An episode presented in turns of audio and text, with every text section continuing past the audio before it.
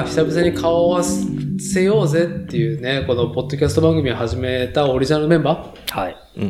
あ、お蔵入りになるかもしれないってことね。ーそれはない。ならない。それはない。何をぶっ放そうとしている？しているんですか？お蔵入りはどんなに今保険まで、保険の一本ね。保険ではない。僕が収録する段取りを作るのがめんどくさいっていう、その工数が減るっていう。イエーイ。あこれ、あの、でも、あの、年末にね、去年やった時みたいに、あの、途中で、あの、録音切れちゃったりとか、ああ。うん。切れたね、そういえば。うん。あ、あれ？容量不足？どうでしょう、このレコーダーは、あ61時間30分レコードできるぐらいの、震えるなうん、タフな、オーバースペック。タフな容量を持ってますんで。素晴らしいいね。やタフが過ぎるね。ー、うん。やっぱりこう、圧倒的な戦力がね、ないとね。はい、物量で、で物量でですね、あの、もうリアル対面収録はね。はい。はい。じゃあちょっと、一個考えてたトピックス前に、リアル対面収録は、いいよね。雑なそうですね。雑なうん。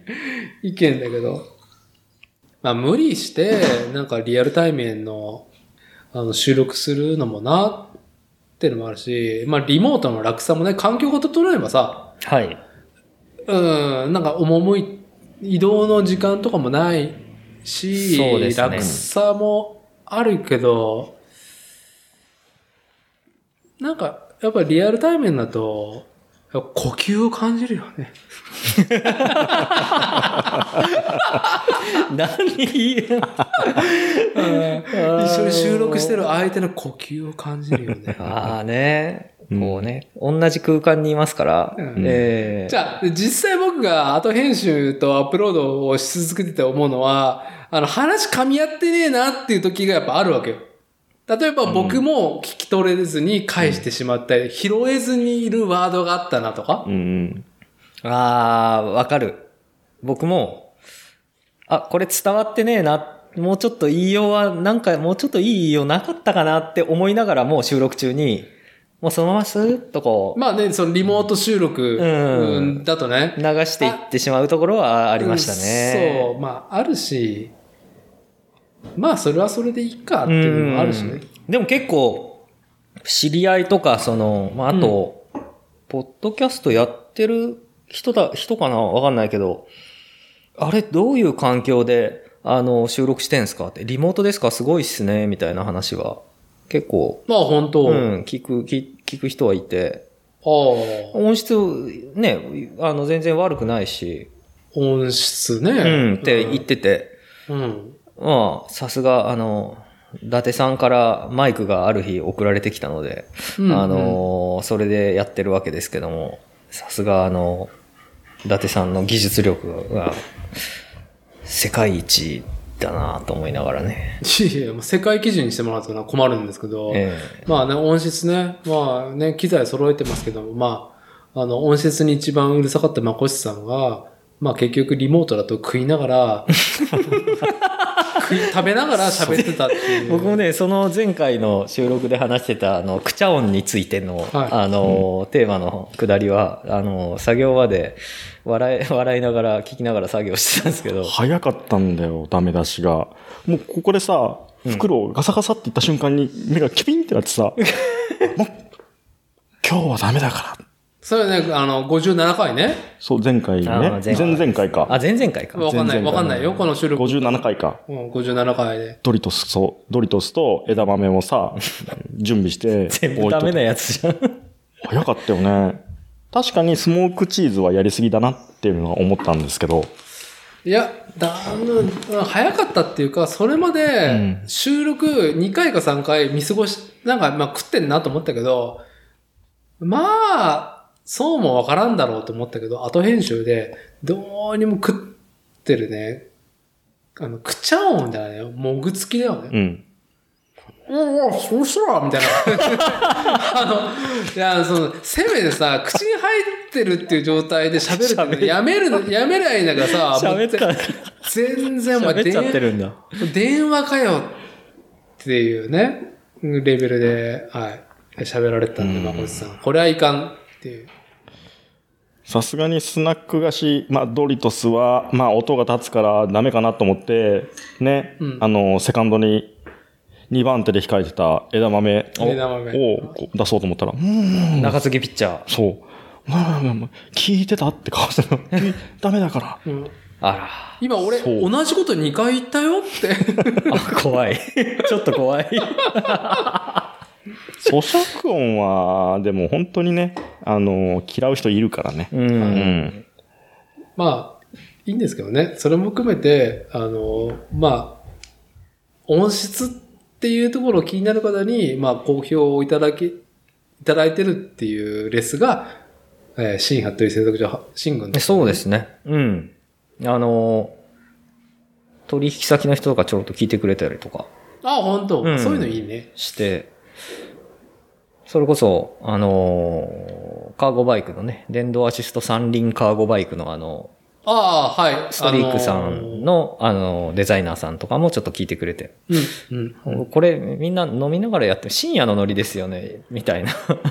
か話がなかなか深いですけど、深夜のノリですね、みたいな、あの、感じでは笑ってましたけど、い。まあ、昼間にとっても結局酒飲んでるから、まあ、ノリは深夜なんだけどね。うん、居酒屋トークですわね、基本的には。今、うん恐る恐るこのキャップを開けて飲んで、恐る恐る閉めたんだけどね。炭酸水でも。炭酸水だからもうこれプシュって絶対入っちゃいますよね。いや、もう全然入ってるから、うん。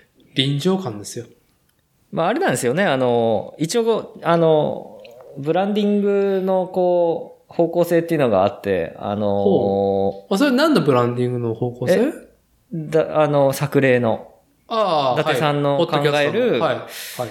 うーん、ドリトスはもってのほかで、えー枝豆も、枝豆はそんなに音が立たないと思いきや、却下されるっていうぐらいで行きつつも、ドリンクのお酒をトクトクトクってついでる音とか、あー氷をカランって入れてる音とか、炭酸水プシュとか、うん。あのーまあもうビールも炭酸ですから、これ前回。プシュって開けてるやつは前回もちょっと出たけど、OK なんだよねあの、うんおじさんの咀嚼音と、うん。えーっと、若いお姉さんの咀嚼音っていうのは、えやっぱり根本的に違うところがあって、え。的に違う。うん、違う。残念だけど、僕はね、あの、前者であると。そう。ああ、えまあ、おじさんという生き物は平たく、その、社会の鬱憤はい。に対して、やっぱ魔女狩りをされやすい、あの、すぐね、刈り取られてしまう弱い立場なんで、なるほど。はうん。い。もうね、ただでさえ生きてて辛いのに、ただでさえ生きてて辛いのに。そう、ちょっとでも表に出ようとしたら、その振る舞い、逐一、うん重箱の隅をつつくようにね。そう。だから例えばちょっと僕が好きで聞いてる番組の一つで、あの、オーバーザさんっていうさ、あの、ジェーン・スーと、えっ、と、堀井美香ってアナウンサーが二人でやってるうんおばさん、オーバーザさん、おばさんおね。ばさんね。はい。うんダジャレなんだ。そう。はいで、えっ、と、まあ、おばさんが、こう、キャッキャキャッキャしてる話。だから、まあ、ドライブに行くときに、結構車の車中でかけるんだけど、うちのおばさんね、もうおばさんに片足突っ込んだうちの妻ね、あ、妻ね。はい。あが、ものすごい楽しく聞いてるんですよ。あ、はい、うんはい。で、笑うところ、おばさんが笑うところと同じとこで笑うんだよね。うん。であの番組で、で、あんまり出てこないけど、えっ、と、咀嚼音ね、なんか物を食べて、あえて食べて音を出してっていう時があったんだけど、うんはいもう全然不快じゃなかったの。まあ僕が聞いてる基準だから、他の人はわかんないけど、うん。おばさんの咀咀嚼音も、そういう、なんかこう、嫌な感じしないなって思って。ああ、それは、その同性感とか同年齢感を抜きにした、うん。まあこっちが聞いてもっそうそうそう。ていうことね。ただやっぱおじさんの咀嚼音はちょっと選ぶな。若い男の咀嚼音は割と大丈夫なんだよ。で、この前言ってた、あの、浜裕次郎ね。浜裕次郎郎。はいはいはい。うんあれ面白か生ったですね命として、の、その、強さ、イフを感じさせる、はい咀嚼音ね、要は。食らってる感じねう。ん。けど、やっぱそれとは違う種類の咀嚼音になりがちな僕ら、うん僕。はうん。ね、強くありたい。そうまとめるんだ。強くありたいと思浜裕次郎もね、まあ、う。でもすごい、獣のように食らうみたいなね。そそこの絵になるというう、。そう。すごいでもそれわかる気がするからさ。い。まあね。うんまあ、じゃあ、ハンマー裕次郎に対してフォローすると、今、ネットフリックスで、まあ、あの、ハンマーバギーシリーズが始まり、あの、このシリーズで多分、ハンマーバギーとハンマー裕次郎の親子喧嘩がフィナーレでこのシーズン来ると思うんで、で存分にハンマー裕次郎を楽しめる機会ではなかろうかと、あー2021年、ね、秋冬。今、僕はそのハンマー裕次郎に敬意を表して、ね、そうなりたいって思ってるから、やっぱり、まあラジオでなかなか見えないと思うんですけど、腕組みして、足は股割りスタイルでね、やってますからね。今声が震えないように出してる時点で、もう僕も強くなってきたなと思うから、もうそろそろ食ってもいいんじゃないかって、ちょっと思ってますけど。イメージでは、あれでしょ？す、あの、ビキニパンツだけ一丁で、あの、サングラスをしイ、メージじゃなくて見えてるでしょ、目の前で今。おかしなことを言ってるけど。これも今ね、声が震えないように出す、これも、やっぱり成果、つながってきてると思う。全然震えてるから。あれね、なんかずっとああいう体勢で今、いる時ありますよね。うん。あれなんか格闘家のミルコ・クロコップもなんかあんなことしてなかった？あれのオマージュなんじゃないかと思ったんだけど。違うのか？やっぱ、あの、僕が大好きな、あの、ハンマー裕次郎像はいっぱいあるんですけど、やっぱヒラリー・クリントンを前に、全裸でフルボッキでホテルの自室にいたっていう、あのハンマー裕次郎の、むせてる。あの、むせるほどの大しさ。はい。ご覧になられましたか、おっさね。まあ、まあ、週刊少年チャンピオンを見て、もう、ぐって、ぐって思わず、締めにち、力が、たくましいっつって。ハンマー裕次郎って言ったらね、こう食ってるか勃起してるからね。いやいや、そんなに勃起しいないからね。食ってる思いが。うち、うちの業界にね、はいあの、ある警察からあるポスターっていうかさ、この広告用のポスターの、まあ流してくださいねってアナウンスが来ましたと。あ会社、あの、運送業のええ会社にね。まあ、全、全、もう全国に展開されたポスターなんだけどね。うんで、これ、あの、空いてるところに貼っといて、みたいな感じで。で、あの、煽り運転がね、煽り運転。ちょっと厳罰化されましたよと。で、あんまり立ちが悪いと、業務停止処分とか、そういうところにも行きますよっていう、まあ、ポスターのイラストが、あのーちょっと、怯えた若めの運転手が、うん。こう、ルームミラーを見ながら、怯えて、こう、肩をすすくめてね、うん。ハンドルを握ってると。は後ろからなんか迫ってくると。い。はい。で、後ろから猛追して煽ってきてる乗用車がいるんですね。うん。うん。で、それ、まあ、バーンと貼りました。A4 で最初貼ったんだけど、まあ、パンチ力ないなと思って、A3 にしました。はい。で、まあ、カラーでうち出せないから、白黒で基本出すんだけど、まあ、でかくしたから、まあ、ちょっと目立つなと思って、でしばらくしても、なんかパンチ力ねえなと思って、夜勤の時にさ、うーんと思って、まあ、今はやっちゃダメだけど、まあ、うちの営業所だけで、まあ、貼るやつだからいっかと思ってさ、うん。あの、ハンマー裕次郎の顔を、煽り運転のしてる運転手に、こう、コラージュしたんですよ。あの、あれですか、白目でくしゃーってなってる感じがす白目でくしゃーって。あの、怒ってんのか笑ってんのか笑っていう。るのかよくわかんない。なんか、あれですか？で、あれを、こう、切って、持ってきて貼って、煽り運転のポスターを作って、まあ別に普通にさ、エクセルの上でこうやって、ね、笑いながら半笑いでやってるからさ、まあいいじゃん、いいじゃん、これ目立って、つってさ、でも画面、画で、絵で見ると、まあちっちゃいからさ、気づくかなと思いながら。まあ、で、貼って、プリントアウトされたのをパンって貼ったんですよ。離れてみても、目力がすごくて、これ、やっぱあるぞ、と。あれね、うん鬼っていう。そう。で、やっぱその日、貼ったその日は、帰ってくる人が、すやっぱり、何これとか、やっぱね、男はね、あの顔に惹かれるんですよね。惹かれるよ、あのね。もう、この話だけでも、あの、板垣先生に、一夜エピソード、うんありそうじゃん。なんか実話帳でさ、うん。あの、一話書くときあるじゃん。うん。あの、後日談。後日談で。その現場にいた人に待って、そのポスターを見たとき、本当にその時鬼がいると思ったんですよ。ある、ある。うんあインあのインタビューみたいなやつ。インタビューみたいなので、あれ、あれは一体なんだろう、その子供の時に本当に怖いって思ったものなんです。えーっと、そう、鬼。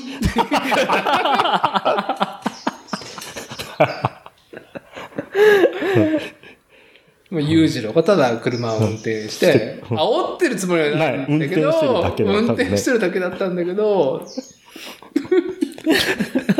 怯えたサラリーマン。まあでも本当だったら、あ走って追いついてくる可能性が。まあそうだね、乗り物なんて使ってないね。使う走りながら、並走しながら、あの、バックミラーの後ろに映ってるっていう、そあの顔でね。それがもう煽り運転として成立するね。成立すう。るそううんうん。あの時、車ではなく生命が煽られた気がしてたんです。僕の命が てんてんてんてんてんみたいな。いああるな、あれ。そろそろ足下ろしていいですか？や、いいですよ。はい。下ろしてください。はい、全然程遠いんで、裕次郎とは。ははい、気が済みましたかはい済みましたまあ、まあ、作例のね、リアクションが新服部製作所の業務上でもなんかね、なんかね、その関係者とか、あのーまあ、同業多種であったりとか、そうですね。はいあととお、おお問い合わ客せ、うん、いただくときにね、あのー聞いてますって、あのーおっしゃってくれる方も。それね、電話で？それねいや、あーメールで。メールで、うん。そうなんですよ。全然ね、お会いしたこともないような、はいうん、方から、あーそんな方にもね、届いてるっていうのもね、あのー嬉しいことですけども、あんまりなんか制作のこう、ことを話してないような気がするけど、大丈夫なのかっていう、ね、はあのー気もするんですけれども。制作のことはね、まあ、そうね、花どうなんでしょうね。僕も制作とか、まあ制作とか、あとちょっとこうフレームビルダーとかのそういう自転車界隈のカルチャーについてとかね、うん、についてもっと語った方がいいのではっていう気持ちもあるんですけども、まあこうしてね、アルコールがちょっと入っちゃうと、もうね、うん、もう全然、もう無理ですわ。はい。まあ、あの、でも喋るときは喋ってきたよね、今までね。自転車のことね。うんいや、うん、制作物については、あの、レポート的には話してくれてると思うよ、シン君あもあ。全然。僕もレレポートを受領するぐらいのテンションでしか聞いてないっていうのもあるんだけど。まあね、最近なんか作ったって、あ、これ作りましたっていううん。感じのね、あの、会話ですけれどもね、ままあ、作り手はね、作ることが全てね、物語ってると思いますんで、。まあなかなかね、物だけで語るのも難しいんで、まあこうしてね、あのーポッドキャストで声高らかに皆さんにこう、あのー語りかけているわけでございますけど、声、声高らかになるのは、阪神ファンと阪神の子供、阪神タイガースのね、あの今ちょっと言おうとしたら、阪神の人だよねって。ね、本当にもう。ちょっとまあ後半で阪神タイガースのこと聞きますよ。はい。はい。えーっと、まあそんな作例のね、リアクションいただいてる。いや、うーん。これはね、いい機会なんで、やっぱ1年経ちましたと、収録ね。あはいはい。ありがたいことに。うん。いや、まあ、作るをテーマに世間話をしているポッドキャストなので、うんまあ、これはね、なんだろう、作り手がなんか別にいいんだよ。あの、シン君が発信タイガースが好きだとかね。うん。ね作るあまり聞いてるっていて、どんなモチベーションでそれを耳にしてると、なんかこう、向き合ってるのかっていうところは、なんかその、まあ僕とまあこっちがね、ニッパー .com さんでね、模型を楽しむっていう提案に対してプラモデルを作ってるって話を聞いて、なんとなく作ってみようかなっていう気持ちがこの、ポッドキャストを聞いて、なんとなく、我々は本当にエントリーユーザー間ででしか送ってないわけじゃんシン君はプロフェッショナル。いや、気持ちはいつだってエントリーユーザうるさいよ。まあね、それはいいよ。そういう、そういうね、提案はもちろんいいんだけど、まあそのエントリーする人にも自転車のカスタムビルドっていうものを提案はもちろんしてるわけじゃん。ー。まあまあ、そうです、ね。やっぱ作ることにエントリーしてくれたら最高かなっていう。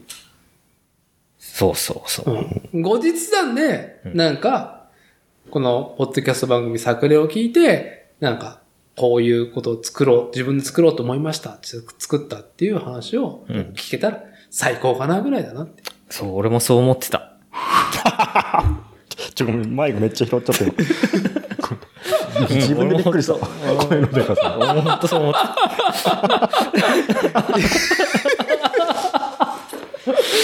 いや、いいと思いますよ。た。はい。じゃあまあね、あの、みんなで自己肯定ライジング。いや、自初心に帰って肯定ライジングね、本当に、もうね、つ自分で作って、自己肯定をライジングするっていうことを結構、この一年ね、うん、こうやって発信し続けていってるとは思うんだけど、テーマにして。いや、まあでも、本当そうで、この発信することで、よりその、今までこのポッドキャストを始める前以上に、うん。あのープロはまあ関わらず、それで食ってる食ってない関わらず、やっぱりそれを自作して何か自分で作って楽しむっていうことをやってる人たちを発見したりとか出会ったりすることは増えたような気はしますけどね、この1年で。ああ、うんコロナ禍でしたけど、シンクの体感としてね。そうそうそうそう。うん、んあの、より目につくように。今まで自分の目をスルーしてちゃってたと思うんだけど、うんよりその、見えるようになったかな。なるほど。うん。あの、もともとそういうのをこう、日常の中で見ていくのは好きな方だったですけど、あの、僕は最近夕方自転車に1時間半とか、まあ、20キロ、30キロぐらいうん。距離を自分のうち、ね、グラベルバイクで乗って走るんだけど、いいね。あの、夕暮れ時とかですけどね、あの、まあ、自分の地元、当然まあ自分家の周りになるんで、あの、いろんな、こう、街とかお店とかをいろいろ見ていくんで、やっぱりお店とか一つとっても、こう、あ、これお店のね、あの、まあ、どっかに外注して作ってもらってるかもしれないけど、当然、あの、こういう店にしたいと思って店作りをしてる店主さんたちっていうのはいらっしゃって、こういうね、その人の手が出てるので、うん。まあ、街走りながら、こう、あ、こんなお店があるんだとか、こんな店作りしてんだとか、あのーまあ、様子がおかしい店とか、様子がおかしい農家さんとか、あの、謎の小屋とかいろいろあったりするんで、そういうのをサイクリングしながら見て楽しんだりとか、はい、はい。うん、あの、違う土地に行くことがやっぱり楽しくなるし、こう、街とか、まあ、僕がそのフレーム、自転車のフレーム作りも好きなんですけど、あの、こう街のありようとかを見るのもまた好きだったり、建物を見るのも割と好きなんですけど、うんまあ、あの、やっぱり違う街に行くとか、知らないところに行くとか、まあ、あと今日こう、こうして常滑に来てるのもそうなんですけど、はまあ、面白いですよね、街並みを見るっていうのは。うん。人間が作ってるもんですからね。群れ集まって。あれは非常に、あの、DIY だなと思いながら。ああ、まあ、それ、移動もね、本当に do it yourself だと思うから、やっぱり。そうですね。今日もこうしてね、伊達さん家まで常滑駅からふらふら走るだけでもうん。面白いし。まあ、しんくんが京都、あの、工房を構える愛知県の大口町は、名古屋ね。この常滑は名古屋挟んで南側だけど、全く逆の北側だからうね。ん。見えてくる景色も変わ、だいぶ変わるし。そうですね。うん。海沿い走るだけでも全然気分が違いますからね。うん面白いですよね。まあだから、そういう意味では、このポッドキャスト始めて、こう、うん、あの、そういうものへのアンテナっていうのは前よりも立つようになったような気がしますよね。なるほど。なるほど。いいポッドキャスト1年やったなっていう感じを、ようやくこのリアルタイムの収録の後半？いつ、いつ出すかわかんないけど、この回、はい、出たな？っていうのと、もう夕暮れですしね。はい。ちょっと真面目に、真面目に語はいってみました。はい。まあね、お酒も抜けてきたところで。そうですね。そう。あの、まあ、ちょっと、あの、このポッドキャスト番組作例についてはこれぐらいにして、えーまあ、しんくんが今言っていた移動の話もそうなんだけど、まあ、2020年の、まあ、ゴールデンウィーク前、春先からコロナ禍っていう状況に置かれて、移動とか人が集うっていうことが制限されて、なんとなく、こう、今、この2021年の10月1日から、いや、大丈夫。大丈夫だよっていう。みんなワクチンもね、2回打ってるし、ほら、感染者数もほら見てごらんなさい、みたいな。えー、居酒屋っていうファンタジーね。うん。話をちょっとしたい。そんな時代もあったね。うん。しんくんはまだ、どうだろう。ワンチャンあるかもしれないけど、初体を持った私たて、初老6年生、46歳。で、まこっちさんが初老2年生、42歳。ただでさえ初体とね、家族を持って、そのルーティンで居酒屋にフラッと行くっていうことがなくなってしまって、遠ざかってる上にこのコロナ禍って遠ざかることが肯定されてしまったから、うん。もう言ってしまえば、剣と魔法とドラゴンの世界と同じぐらい居酒屋っていうものが もうファンタジー？うん。あの、イオンで日本、日本一っていう、あの、ね、焼き鳥屋さんあるじゃない？焼き鳥売ってるとこ知らない、イオン？イオン。日本一。知らない？あ、あのー屋台みたいなやつ？屋台な感じかなまあ焼き鳥と唐揚げとかを売ってるところうん。焼き鳥なんか居酒屋の代名詞じゃん。う。うんん。でも我々は昔居酒屋というものがあってな、みたいな感じで。駅前の大吉とかね、でも別に大吉で焼き鳥買ってないでしょ？食べてる。食べてんの？え、食べないの？焼き鳥。食いたいよ、うん。えちょちょ、ちょ、ちょっと一回、このね、会を始める上での、その、それぞれのレギュレーションを、ね、合わせましょうか。あ、あ、共通認識をちょっと。僕は、もう、居酒屋っていうものを、その居酒屋愛好家と一緒に行くっていうことは、一年どころじゃないぐらい経ってる。あ、ナウな話ね。ナウの話？ナウの話？ないね。うん。ないですね。うん。とは言っても僕もあの、大口町在住なんで、別に居酒屋に一緒に行く友達が近くにいるわけじゃないから、うん。あの居酒屋行かないんですけどね。僕居酒屋代わりなのが、たまにその、うちを抜け出して、ラーメン屋に行って、ラーメン屋。ビール飲みながら、まあラーメン食うなりするっていうのが、あのーフラットラーメン屋一人で行ってね、一人で飲むっていうのが、逸脱行為で、いい意味でのこああ、なるう、ほど。日常からのね、そう、あのー逃避行為だったんだけど、あぶいも、居酒屋少ないですからね。さっきの、ん？パん日本一の焼き鳥の？うん。うん。やつは？いや、イオンだよ。イオンに入ってるんですか？イオンに入ってるよ。ー別に焼き鳥売ってるだけだよ。全然知らないよ。焼き鳥ってなかなかあれだからね。外食で食べれないし、うん。どうで食うのって言ったら居酒屋しかないじゃん。ああ、あの、寿司屋の前の区画のとこ え、どこの話？ピンポイントで。ろ 常滑のイオンの話。常滑のイオン。マルチューじゃなくてさ、えっ、と、はま寿司だっけ、あそこ。ああ、違う違う違う違う違う。そういう、あの、飲食店ではないよ。あの、カルディの向かい。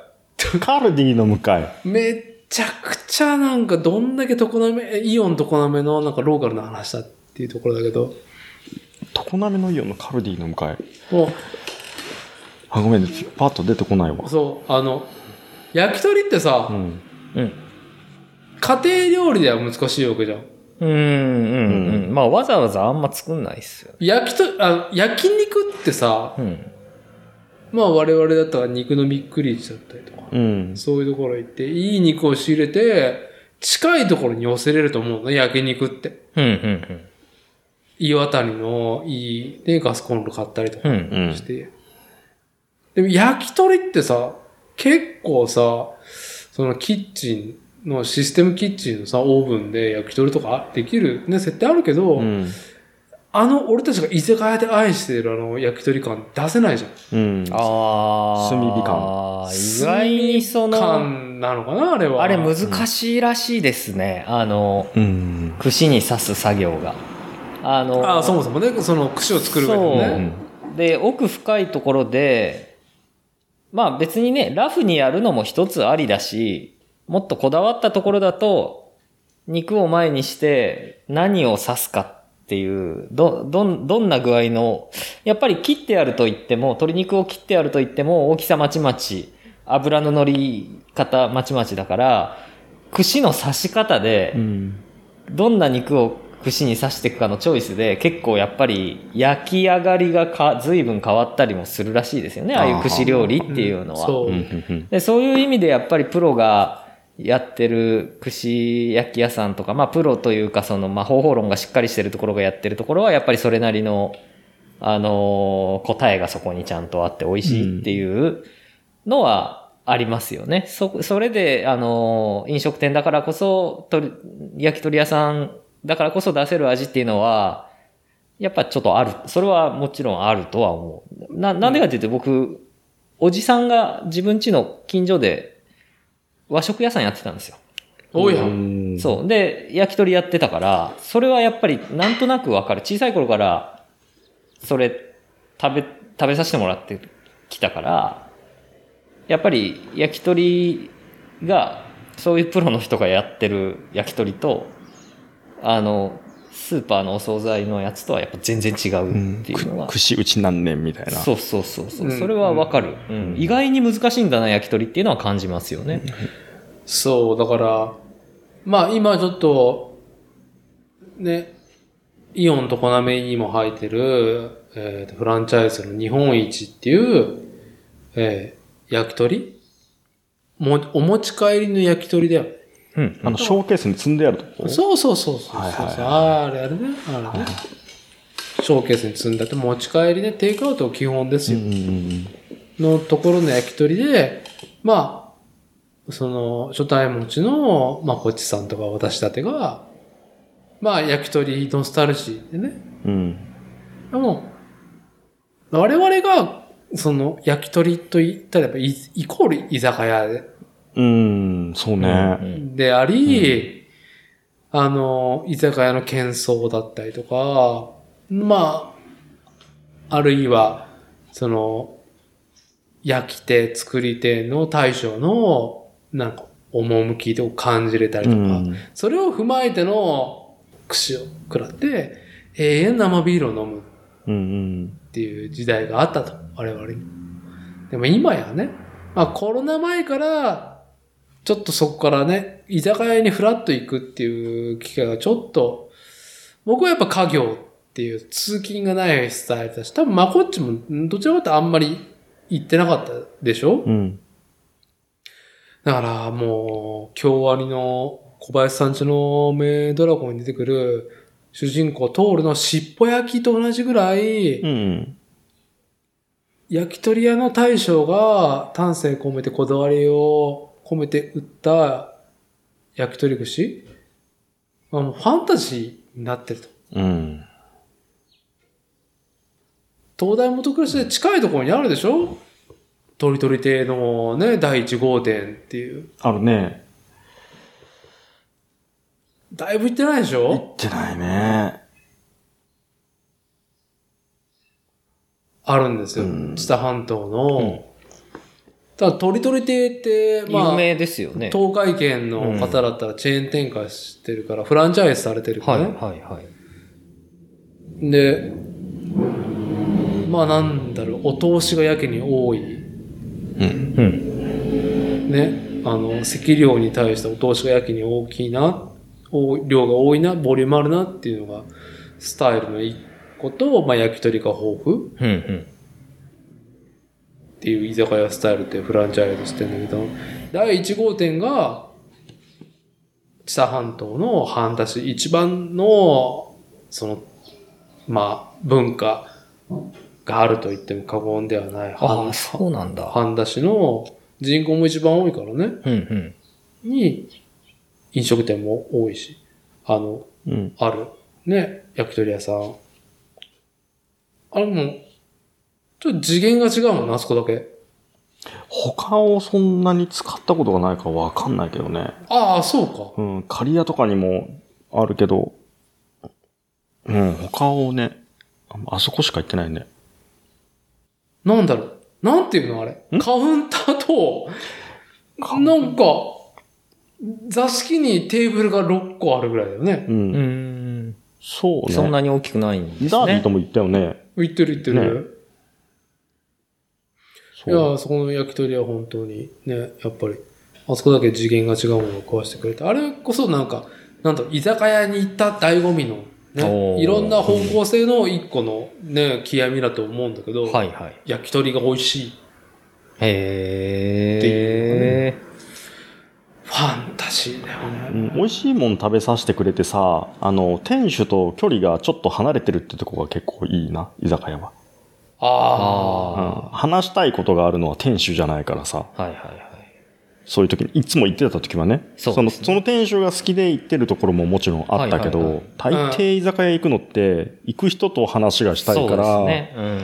だからあんまりお店の人が近いとこはね、あんまり行ってなくて、うん。でかつ美味しいとこだよね。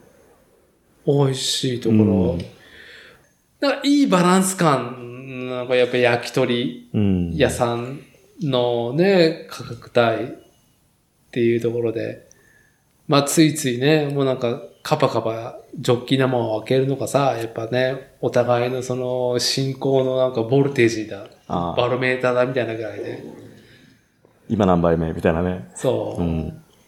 あ、俺もおかわりみたいな感じでね。まあ残ってんのに、3分の1ぐらい残ってんのよ。あ、じゃあ俺もおかわりみたいな感じ。グループ感？えやっぱり一個の醍醐味じゃん。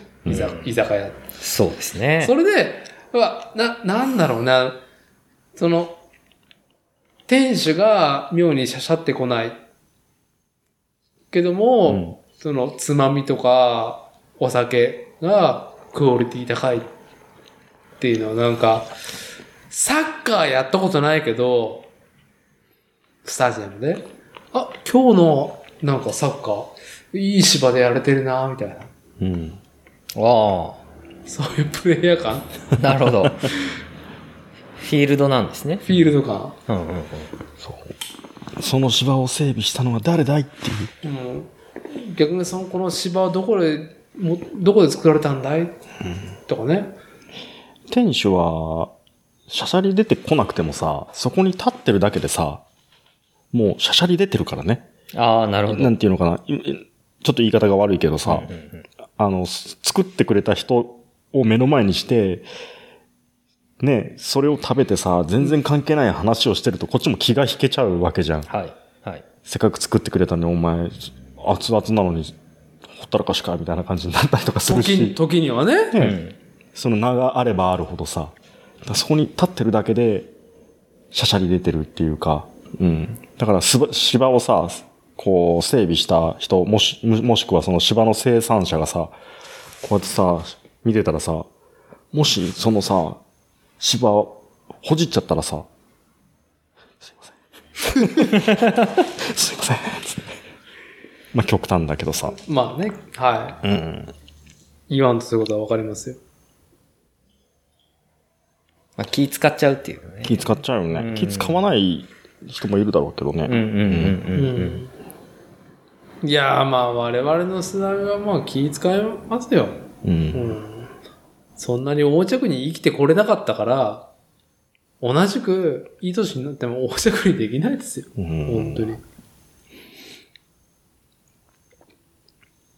駄菓子屋でさ、駄菓子屋？あ駄菓子屋でさ、あの、豚麺みたいな、豚麺じゃなかったけど、その時は普通に、ベビースターだったかな普通にさ、お菓子の、そういうヌードルをさ、お湯入れてさ、は出してくれる駄菓子屋さんがあって、へ。なるほど、駄菓子屋文化で。はい。そうそうそう。はい。で、小学校とかでさ、駄菓子屋に行ってさ、で、ちょっとそういうもの出してくれるとこ、ちょっと長いするから、お店のおばちゃんともさ、距離が近くなるんですよ。はいはいはいはい。だから、その、なけなしのお小遣い持って、ね、カード出すやって、あといくらいくら残ってるから、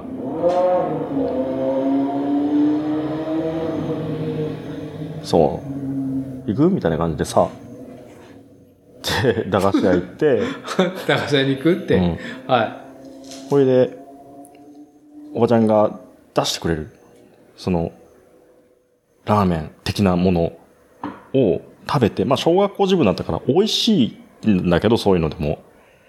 もうね、そのおばちゃんに、いかに美味しいっつって、その気持ちを伝えるかみたいな感じになっちゃってたからさ。ああ、子供ながらにね。そうですね。ら向こう、なその作ってくれた人に対して、ちゃんと、お金払ってんだよ、こっちは。ね。けどちゃんと、あ、美味しいっつって、ね、おまけしてくれるでもなかったけど。ああ、いや、うーん、な、なんだろう、その、あの、フォロワーが価値化を図る上で、アイドルを押すのと、お同じ図式になるんじゃない？うん？どういうこと？こう、なんだろう。初期衝動はもちろん、駄菓子屋のおばちゃんが提供してくれてるもの。うん。で、子供ながら価値化を図ったわけでしょ？これいいっつって。うん。もしくは、その中のリーダーがいて、これいいだろうっていう提案者がいて、うん。それに乗っかっていいってなってるかもしれんけど、うんでもじゃあ、この場所があるからこそ、この駄菓子屋のおばちゃんと駄菓子屋があるからこそ、最高なこの体験ができるっていうことに対して、コールレスポンス をすっていう作法をその時身につけたんじゃなそうかもしれません。いいいものはいいって言え。いい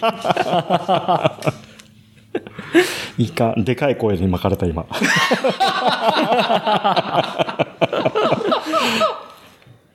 ああ、でも確かにそうかもしんないな。かな？うん。いや、まあなんか、うん。そうですね。なんでしょうね。うん、だからそうやってさ、あの、気聞いたう、うん、おばちゃんもいい顔するからさ、ああ、相手が喜ぶから、そうこっちも嬉しいじゃんうんだ。からそういう、あの、何かを作ってくれた人が見てる前で、こう、存在にできないというかさ、はいはいうん。本当はもっとこう、今そんな食べずにいろいろ話を続けたいところなんだよってところで、出てくるとさ、食べるじゃん。はい。邪魔だなって思う時が、まああってね。うんっていう。うん。うん。そう。まあちょっと話がもともとこれなんでこんな話になったかってちょっと覚えてないけど。はい。鳥取ね亭の辺からこうなってきたけどね。あ、だいだうんいだいい。なんだっけい日本一の焼き鳥だったよね、最初。いや、ああ、だから、その、居酒屋っていうものが、うんその我々初対持ちにとってはファンタジーにうん。なってるなっていうね。駄菓子屋はノスタルジーだけどね。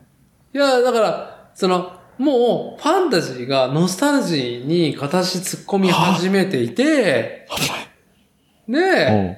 思わず、まこっちは、ノスタルジーのね、迷路に今入り込んだの。同じことやん。同じことですよ。まずいな。いやでも、か、考えて、しんくんはまだいいよ。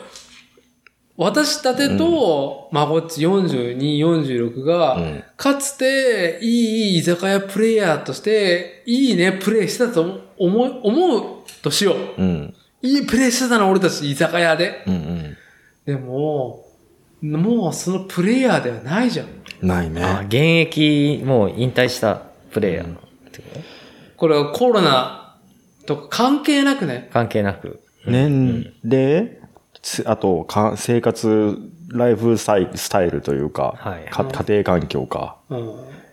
確かに、名古屋ほどお店が多い町わけでもに住んでなかったけど、うんあの、実家のね、川向こうには、あの、扇屋というね、まあ、あの、焼き鳥屋があって、チェーン店ね。うん。まあ、空いてる店もそんなないからさ、まあ行くか、つって行ったら大抵その辺になるんだよ。うん。で、行くと大抵いるんだよ、誰か。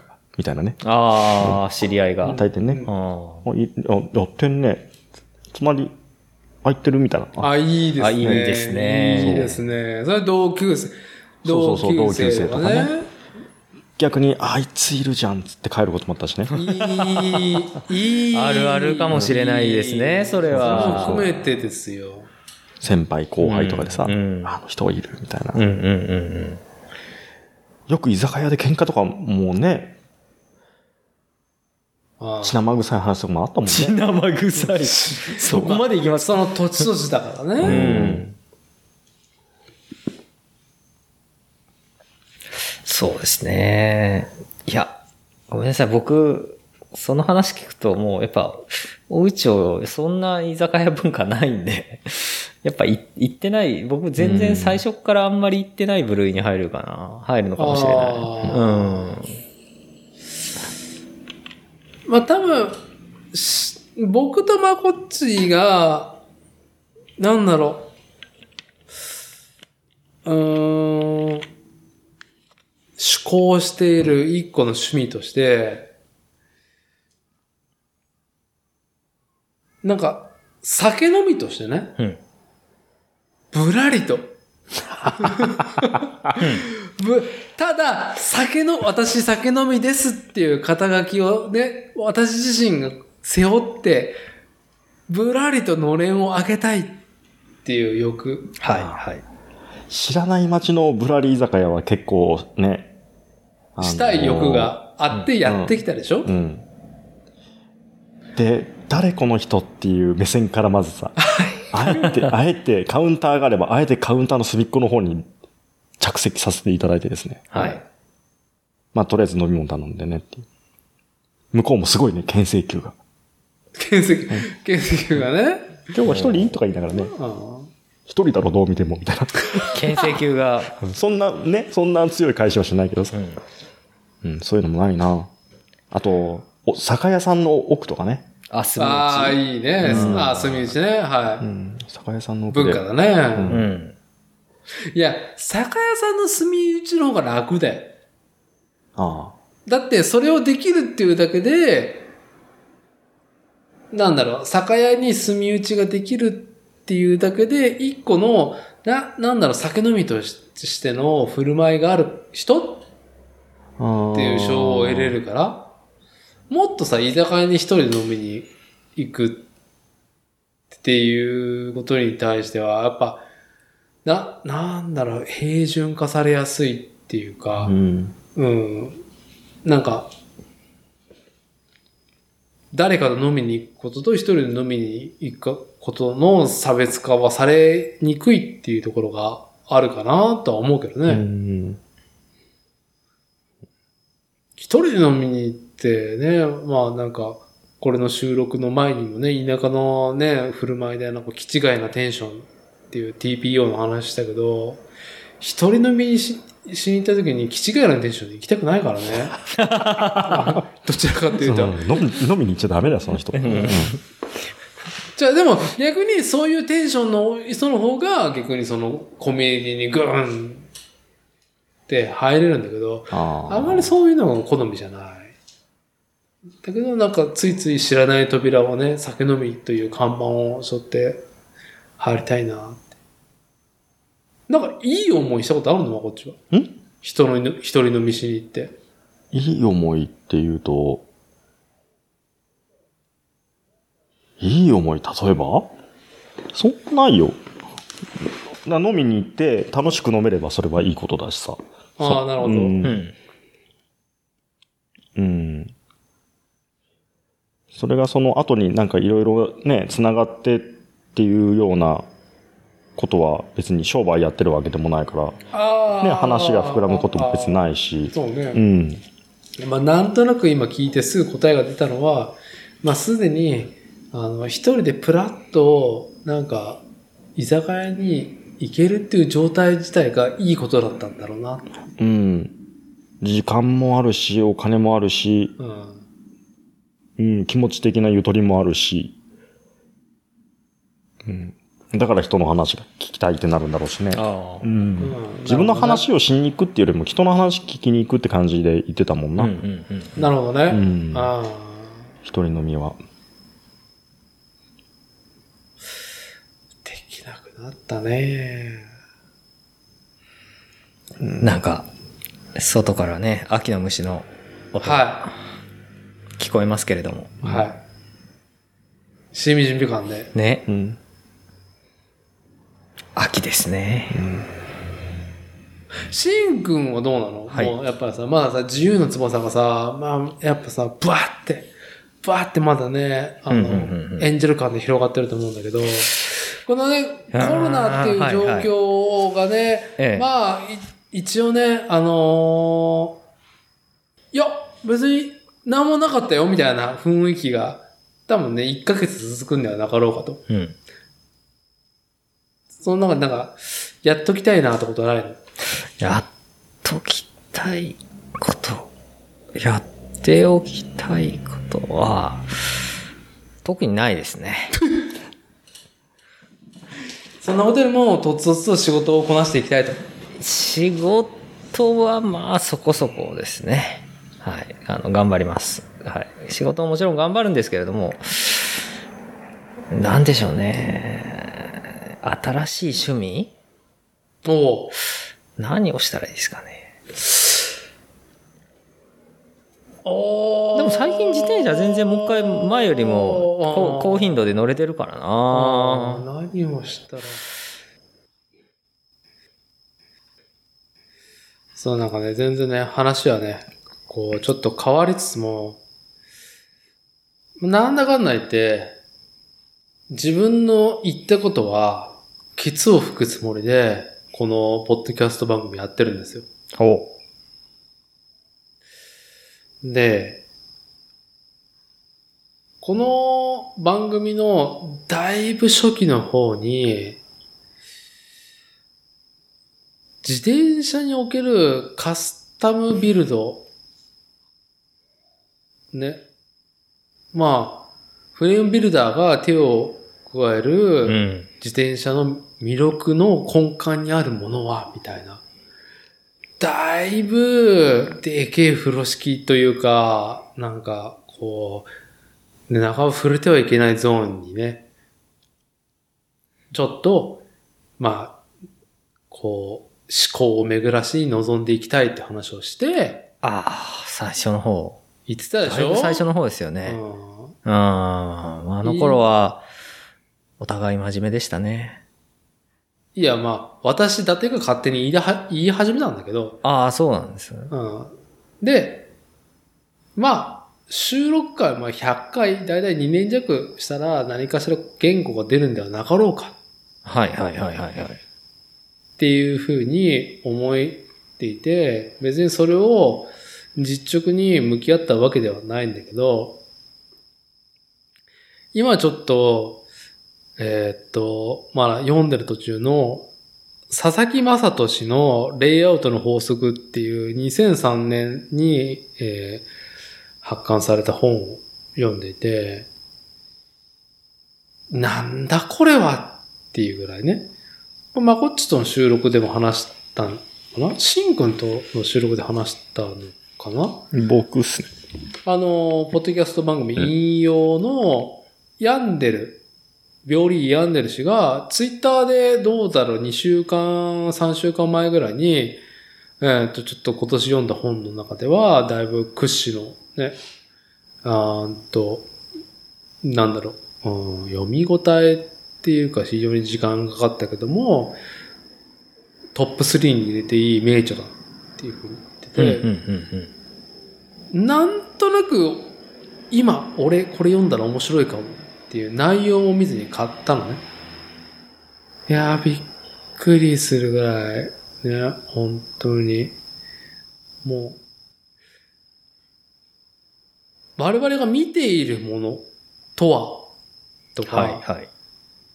えー美術芸術とか写真とか建築っていうことにどんどんシフトしていくのね、話が。まあ読み切ってないんだけどね。はいはい。やっぱりやっぱ、なんか僕の思考として、誰かとか歴史の人たちが、えー述べていることっていうのを、今の目線でもう一回ひら、紐解き直すだったりとか、うん。わかりやすい言葉で、えっ、と、解説するってことは僕の思考の一つね。歴史的な史実だったりとか、事象、あとは作家がいたりとか、その歴史をリードした人を、まあ、第三者とか、事後、その歴史学者が何か語るだったりとか。批評家が語る。さらに批評家が語ったことを、今、現代、ね、我々が生きる2020年代に照らし合わせて語ることっていうのは興味あるなっていうので読んでんだけど、なるほどな、という。そほの、う。何かそこにいやー納得するようなあれがすげえね。ものがあったと。いやもうね、もう、じゃあだいぶお酒が入ってるから、もうこの一言以上はもう掘り下げませんけど、あの、うん、美術論だけにしておくと、印象派って言われるモネとかピカソとかがやってきたことが、だいぶ、えーっと、根底にある光の論から始まってんだけど、ああいう芸術家がやっていることっていうのは、その人が感じ、見て、見てる以上の感じてることを、えー探求した結果がキャンバスに描かれていると。はい。で、その探求した結果が、まあ、一個のキャンパスに完成されて、えー作品となりましたと。はいはい。で、その、ある作家、アーティスト、芸術家が探求したことを、その絵が、絵画を見ながら、さらに探求すること、見る人がね、うん。状況になっていると。で、結局その作品っていうものは何かっていうと、作り手の探求の休止だっていう風に締めくくってる章があって、うん。ああ、すっきりするわ、この言葉って思ったのね。はいはいはい。探求の休止。うんだから、例えば、ピカソとかモネが描いてますと。うん。もうキリがないわけ。はいはい。なんでかっていうと、えーっと、ルうんと、僕も借りた言葉だけど、ルネッサンス以降うん。の、うんえーっと、まあ、写実的なはい。遠近法を用いた、えーっと、まあ、なんだろう、デッサン派というか、うんうんうんまあ、見てるものをそのまま忠実に書き出すっていうこと？うんまあ、写真みたいになっていくって感じね。ああ、はい、はい。っていうことは確かに一瞬を切り取ってるけど、うん本当にそれは見ているものなのか？うん、うん、感じてるものなのか？っていう。一瞬ではなくて、その場所だったりとか、経験だったりとか、その時の雰囲気、温度だったりとか、えー、半ば作者が考えてることが伝わるものっていうものが以後、うん、形作られていく。あー印象派以降はね。うん。うん、うん。で、それって、えーっと、結論が出ないことだと。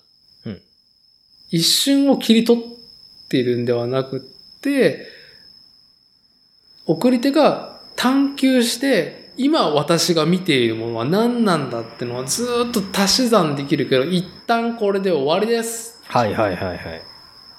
ああ、なるほど。してるものなんだって。へえ。印象派、うんピカソとかモネとかってね。で、これは自転車のフレームビルドにおける、うーんと、まあフレームビルダーが作るものね。はい、はい。カスタムビルドするものっていうものの、が、マニファクチャー、工業製品と何が違うんかっていうと、うん。やっぱ、一個人の作家性の、その時の、うん、探求した答え。面白いのがやっぱりそのオーダーだからお客さん、カスタマーの声も聞いた上で。すり合わした結果の、その、一個人の答え、その時の答えの具現化されたものだと思いますと。はい、はい、はい、はい。で、シン君が、えーっと、いつか最近の収録で、うん、うんと、なんか正解なんかとても仕事に出せてないとか、うんうんこう、フレームビルディング、お客さんから受けた仕事で、うん。本当に完璧だと思った仕事なんかされ、してないっうん。ていうことの節を述べてると思うんだけうんど、それはもちろん、シン君がこの仕事を以後、ね、10年目を迎えてるけど、シン・ハットリー製造所が自転車フレームビルドを手掛けて、これからも続けていくっていう前提も踏まえて、まだ答えは出してないけど、うんその探求はやっていきますよっていうスタンスがありますと。うん、うん、うん。その前提を踏まえた上でね、今お客さんと出せる、機能的なもの、自転車としての。機能を含めた上でのうん探求した結果。がここにありますって出している。うん、うん。一個のその時の、なんだろう、回答というか、うん。探求の結果？はい、はい。っていうところに工場でその時の都合、例えばその時代のうん。多く仕入れるものであったりとか、えっと、工場の切削機の都合だったりとか、まあ今だったら、えっと、OEM でカーボンフレームをどっかね、アジアに発注すしてる、できる状況とか、その、ロットとか、えーその年の企業の都合でなく、一個人の意思がそこに探求の結果が込められてるっていうのが違いがあるなっていう。ああ。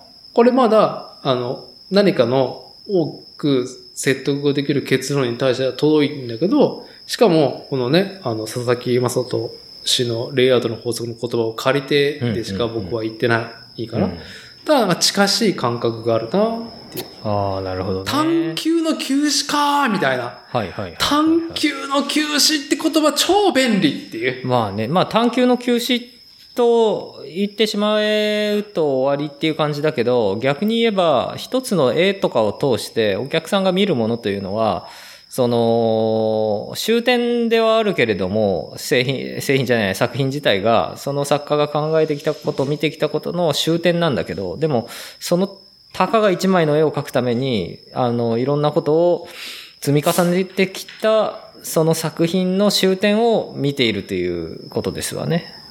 そう、作品の終点だね。そうそうそうそううん、その時、う一個人が、その時代、はい。その時うん考えた探求の終点。そういうことですよね。要は、じゃあ終点を見てるってことは終点から逆算して始めるところから、あのーその作家の、おーまあ、もっと言えば人生だとか、うんあのー書き始めたきっかけだったりだとか、そういうものを、あのー垣間見るわけですよね、作品からね。そうね。うんで、仮に新服部製作所が30年やりました。はいはい。っていうところで、例えば2021年10年目を迎えた今作って、えっ、と、形にしたものってのは、もちろんお客さんの要望、希望、うんうんうんその年の、まあ、逆にその年のトレンドが入るっていうことも、まあ、それも一つ。一つのね、はいあの、やっぱ魅力、そうですね形になった結果の魅力ではあるんだけど、そこが、なんか、あーなんだろう。今現在、えっ、と、フレームビルダー個人に何かその、うん、作家性っていうものを感じてオーダーして形になるっていうことが他のマニファクチャー、えっ、と、マスプロ大手が作る大量生産品との差異かな？そう、そうなんですよ。とうん。最近のちょっと僕の勉強の結果の途中ですっていうぐらいで。僕もね、そう思ってますから。はい大丈夫。まあ、でもこのロジックってさ、例えばあの、空冷ポルシェがなんでいいのかとか、うんうん。空冷ポルシェをポルシェ社がなぜちゃんと、その、なんだろう、歴史に組み込んだ上でプロモーション今でもするのかはい。とか、うーんと、まあ、古物商の方だったりとか、えっ、と、ファッションにおける、僕はあんまりファッションのさ、その、ヴィンテージものっていうもののロジックは紐解けないんだけど、なんでそこを価値化測るのかっていうことの、なんだろう。より、なんだろう。時代と、企業ってやっぱ時代にさ、こう、影響されやすいよじゃん。うん、うん、うん。もちろん個人もだけどね。はい。でも逆に個人がとんがってる場合もあるわけじゃん。うん、うん。あの、逆言ってる場合あるわけじゃん。うん。マスがこうだから、うん。個人だから逆にこうするみたいなことができるっていうのは、うん、なんだろう、うん、探求の結果だから、はい、はい。やっぱその、他者の探求の結果に、えー、寄り添えるというか、うん、単純、うん、なんだろう。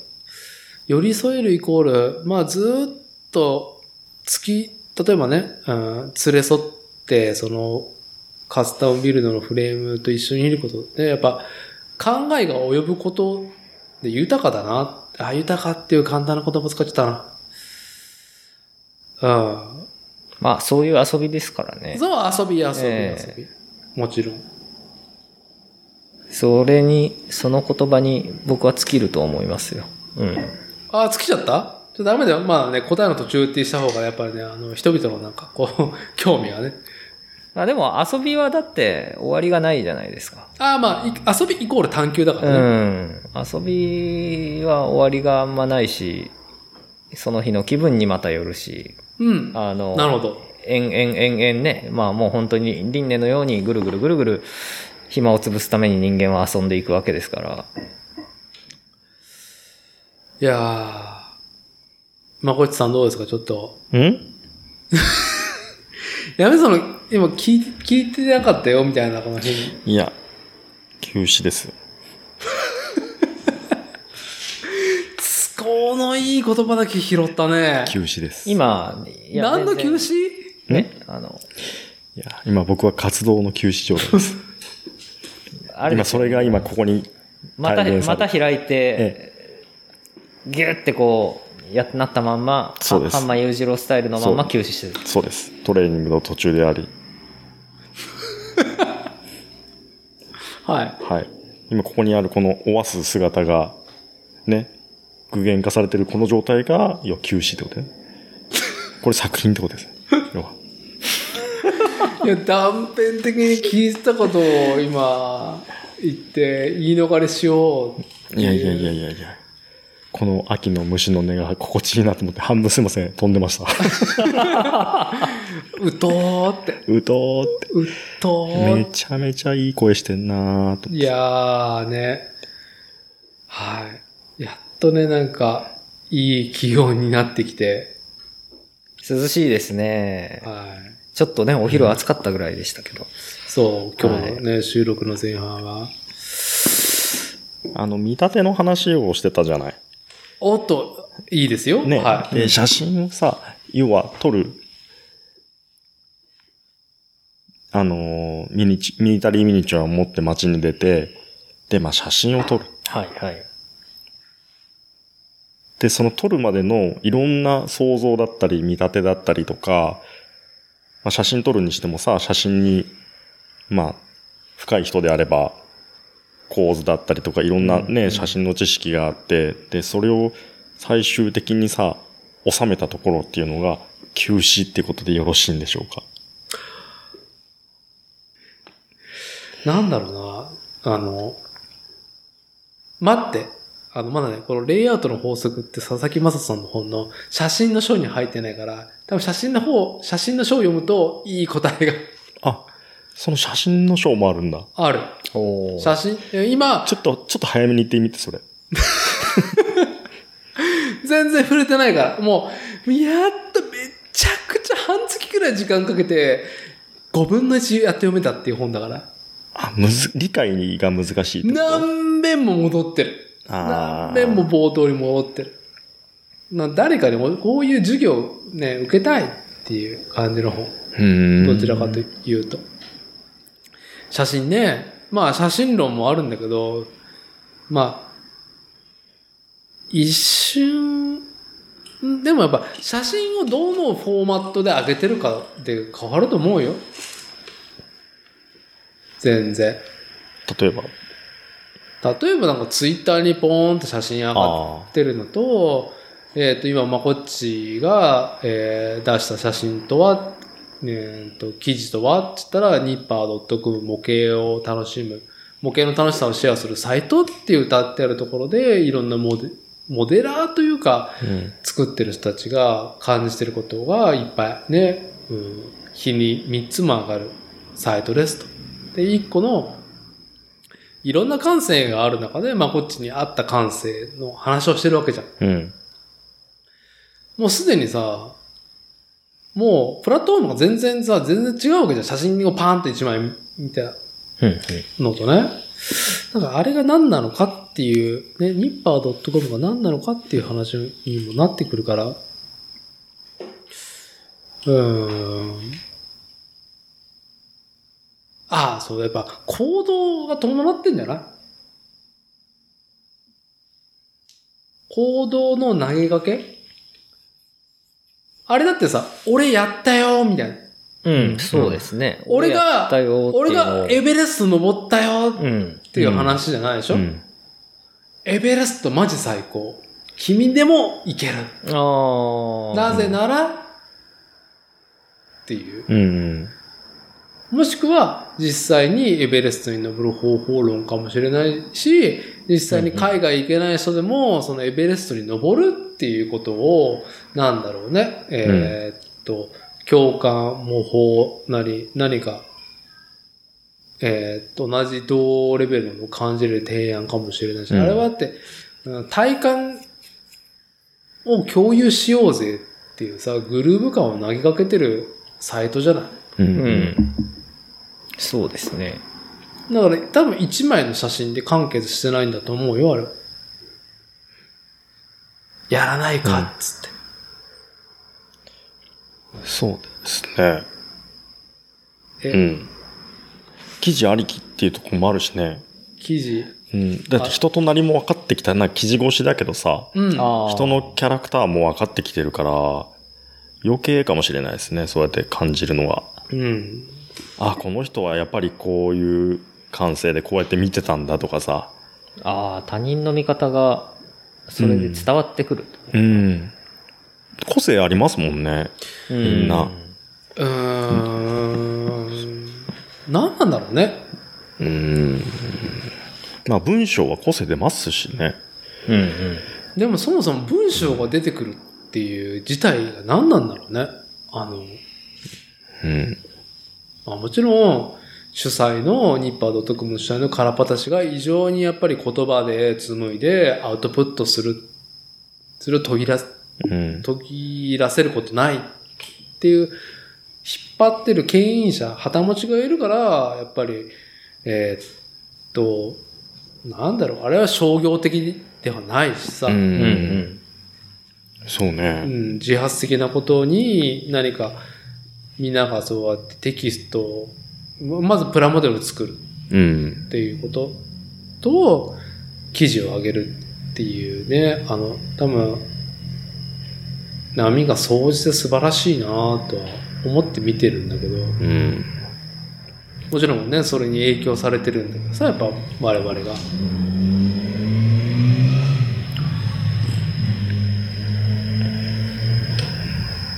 もともと、その、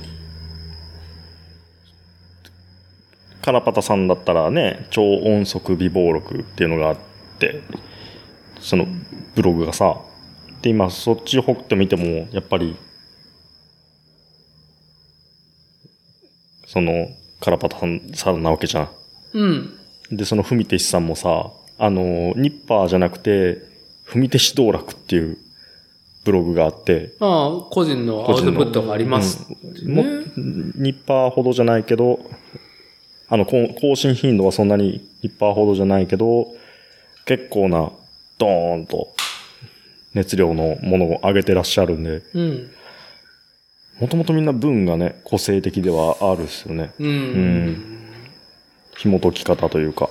そこに、やっぱり異端児的なハイパーアジア感が入ってくると、うんほほほっていうね。異端って言っちゃうとあれかもしれんけど、個人的にはね、なんだこの人はって、なんだこの記事はって思うのが割と、うん。うん、うん。飛び道具的に入ってくるんで、はい。お？って目が入り、行きやすいというかね。うん。まあ、多分あのプラットフォームのニッパー .com のプラットフォームの面白さに行かれて、えっと、その根幹にあるものが何かってちょっと見たらすぐそれがプラモデルだ、模型だっていうふうに思うから、で、しかも、やらないかうん。っていう提案をしてるから、その、彼らが見てるものっていうものをより感じたいっていうのが、まあ身近だからね。うん。やろうと思ったらさ、できるもんね。でもアマゾンポチるだけでも全て完結するものっていうのは、あの、あるから。うんうん。でも確実にここまでやらないかで引き上げてくれてたのは、その、なんだろう、その飛び道具ではなかったけどね。おうんお、なんだこれはじゃなくて、本当に技術的なものだったりとかさ、こういう便利なものあるようだったりとかさ。そういうものでどんどん自分の環境が、こう変わってきて、うん。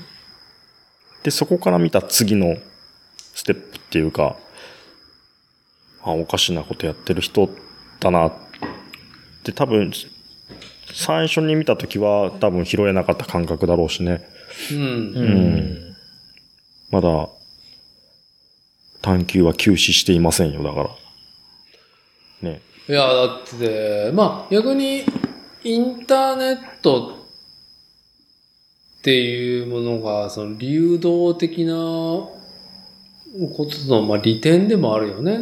やっぱ、送り手も探求は停止してないし、それも、ろ、うんと、なんだろう、時間的ね、えー差異がない状態で楽しめる。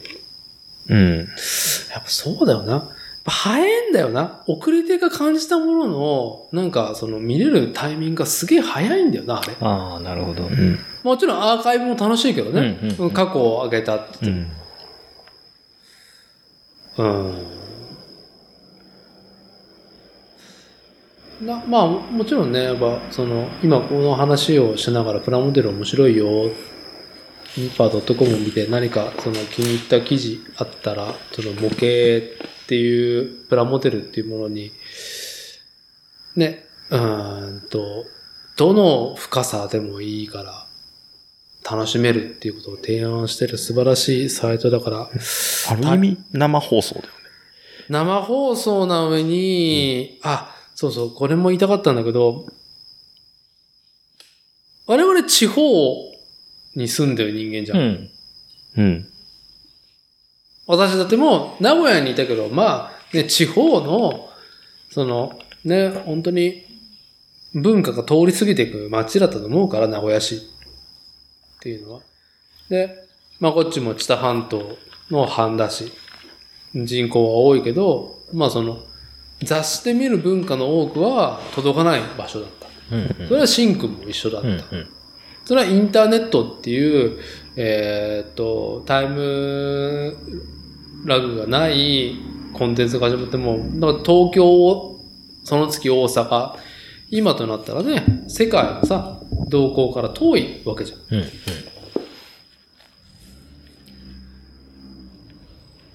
うん。でも、なんかコロナ禍のなんか良かった点って言ったら、今まで東京で面白い、例えばまこっちと俺とかがメジャーじゃないものを楽しんでいますと。これ、こう、こうなったら推してる人たちが失礼かもしれないけど、楽しそうなどうだろう。ざ雑に言ったらロフトプラスワンだったりとか、うん。200人動員入るか入らないかぐらいのものが、配信っていうもので、うん、ライブ、もしくはアーカイブ、うーんと、インターネットでチケット制で見えるっていう状況になったじゃん。でも俺たちはこの3つもない、全く見えれないっていう、体感できないっていう状況だったわけじゃん。うん。なそういう意味では、あーコンテンツを発信する人たちがより地方にアプローチしてくれてる状況とも言えるわけね。ライブ、ライブ、なライブの概念をその現場に行くってことにするとね、はいはいはい。そのライブの、その断片だけでもさ、うんうん。送れてくれてる。しかもその断片をよりいいクオリティで送りたい。もちろんそれは商業的にするためにもっていうのもあるんだけど。なるほど。で、やっぱニッパー .com が本当に面白いなと思うのは、記事に上がったものの、例えばツールとか、うん。なんだろう、体感できること、ね、例えば道具を使ってこうだった、この色を使ってどうだったとか、このキットを作ってどうだったっていうのはもちろん商品が Amazon のリンクが、シンプルに Amazon のリンク振って頼んだら、模倣ができるわけじゃん。うん。うんうんうん。真似ができるっていう。それを提唱してるわけじゃん。うん。なんか一方通行なコンテンツじゃないもんね。オンステージから、ね、コールレスポンスを求めてんじゃなくて、ニッパー .com は、その体感、体験が楽しいよっていうのを提案してくれて、やっぱフィジカルものが必要なんだけど、それが昔だったらさ、僕らが10代、20代前半はさ、店にでもないわけじゃん、流通。うん。うん。買える店がなかったんだけど、今や、アマゾンポチったら数日、翌日下手したら来るっていうのを楽しめるわけじゃん。早いですもんね、今ね。でしかも今、その地方都市の我々はスマートフォン実店舗もそれに追従してるじゃん、そのトレンドに。ああ。うん。うん。やっぱ引きこもり事情っていうのもあるから、すごいなんか、あの、恩恵だなと思うわけね。うん。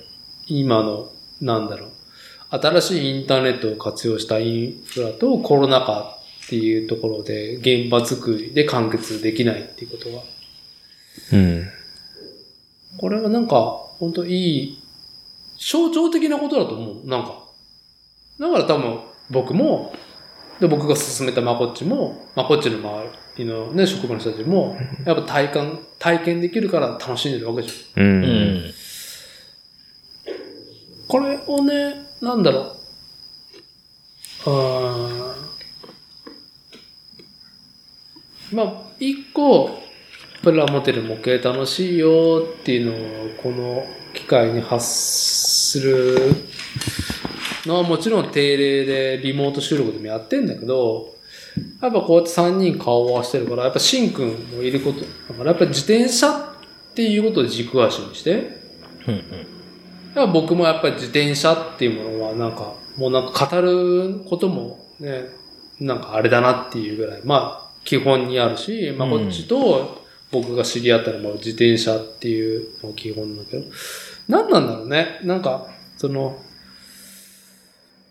こういうニッパー .com さんがやってることが自転車のね、はいはい。うーん、ことに、ベクトルで乗っかれねえのかなとはね。ああ、まあ、なんか前、カラパタさんがゲストで出演した時にも、うん。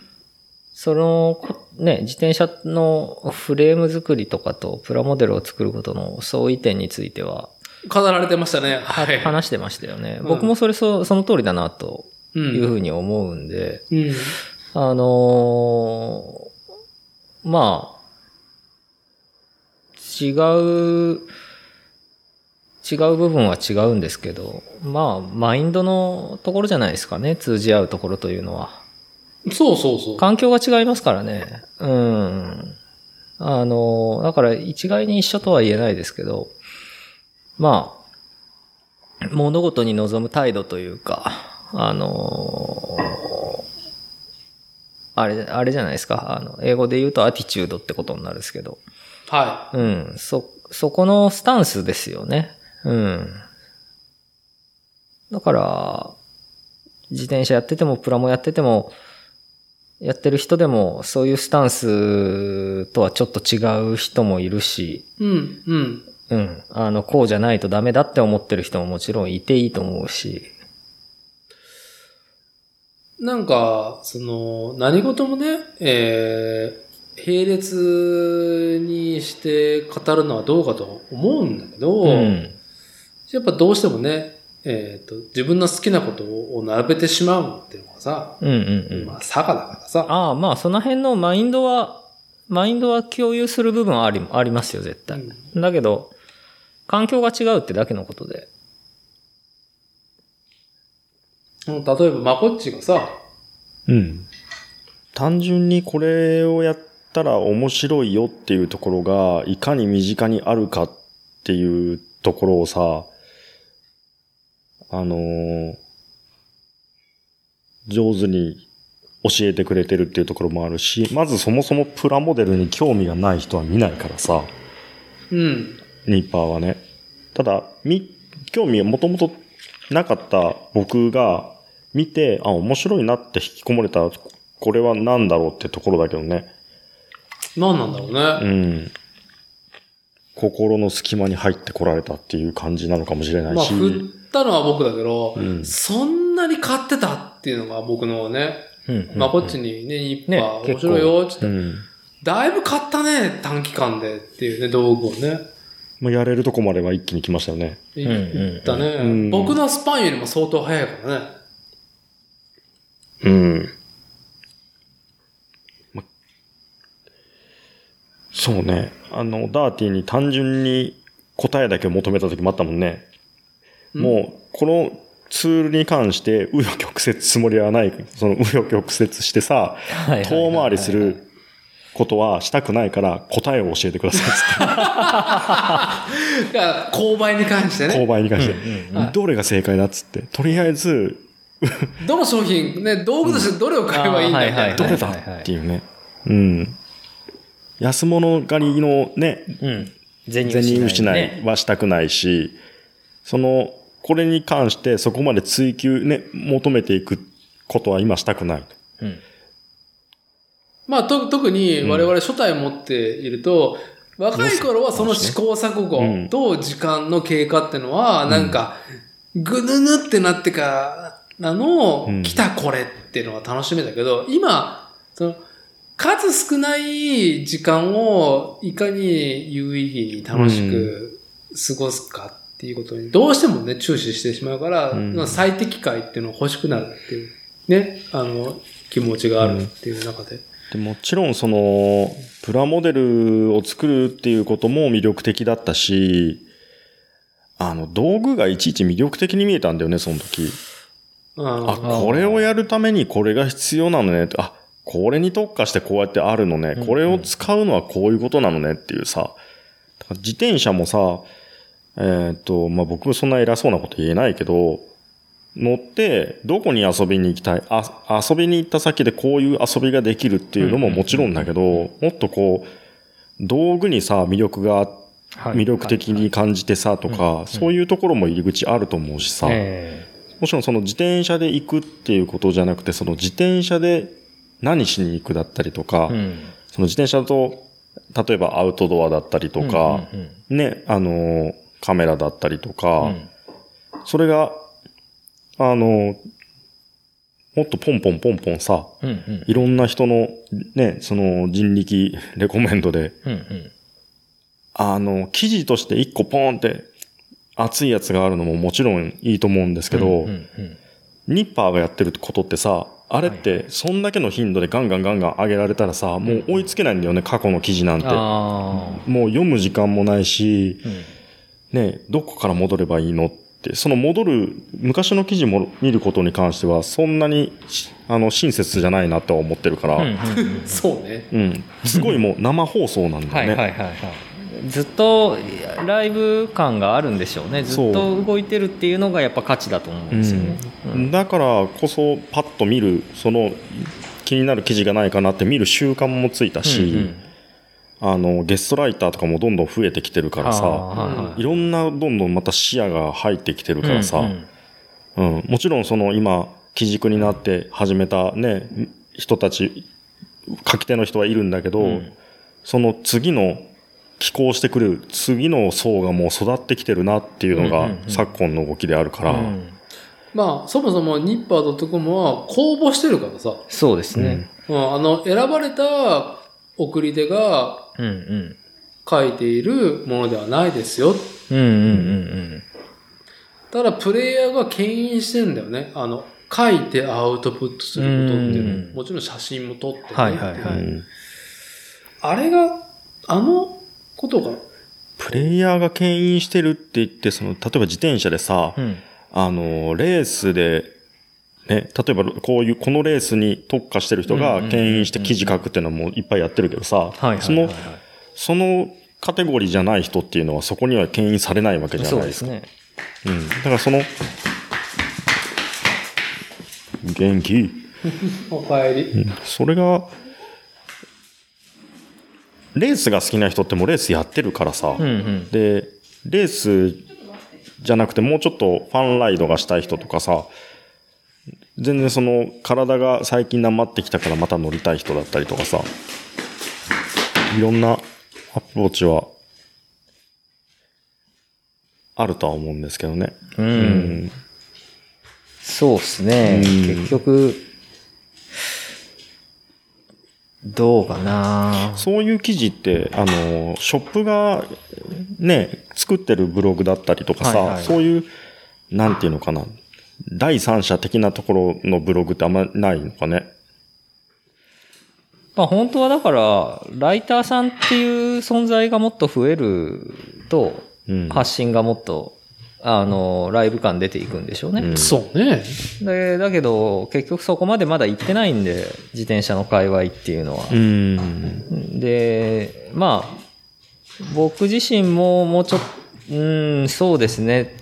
SNS、Twitter だったり、Instagram だったりはなるべく頻度を高く上げるようにしてるけど、うん。そういうものが、他、僕だけじゃなくて他の人たちが集まってうわーって流れてくような、あのメディアみたいなものがね、あると、またもうちょっと違うんでしょうけど、うんなかなか自転車関係のメディアも、あの、質量ともに流れ続けるっていう、あの、ものがないですよね。うん。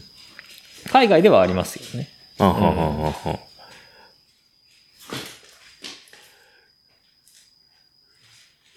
多分そこの発信の差だと思いますよ。うん。うん。そうね。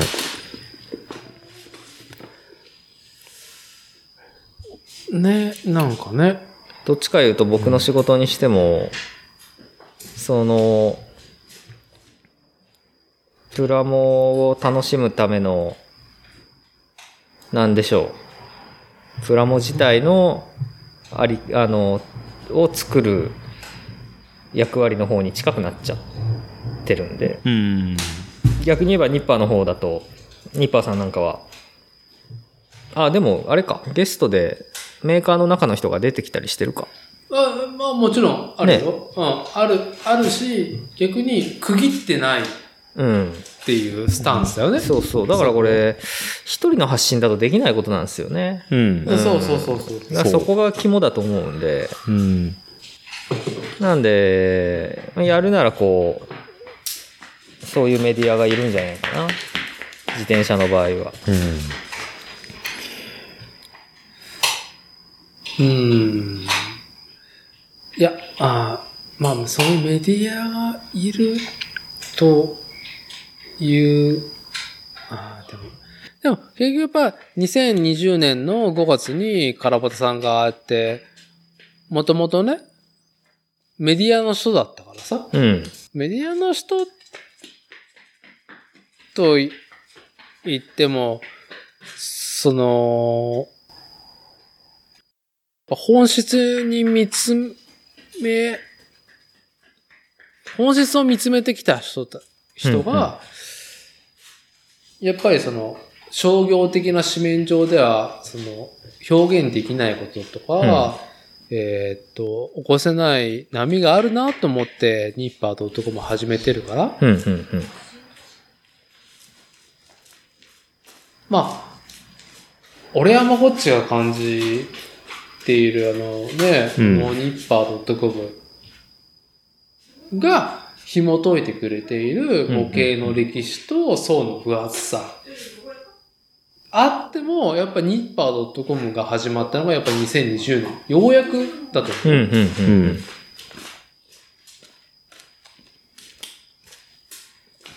うん。なんかね、自転車でもね、そういうのがね、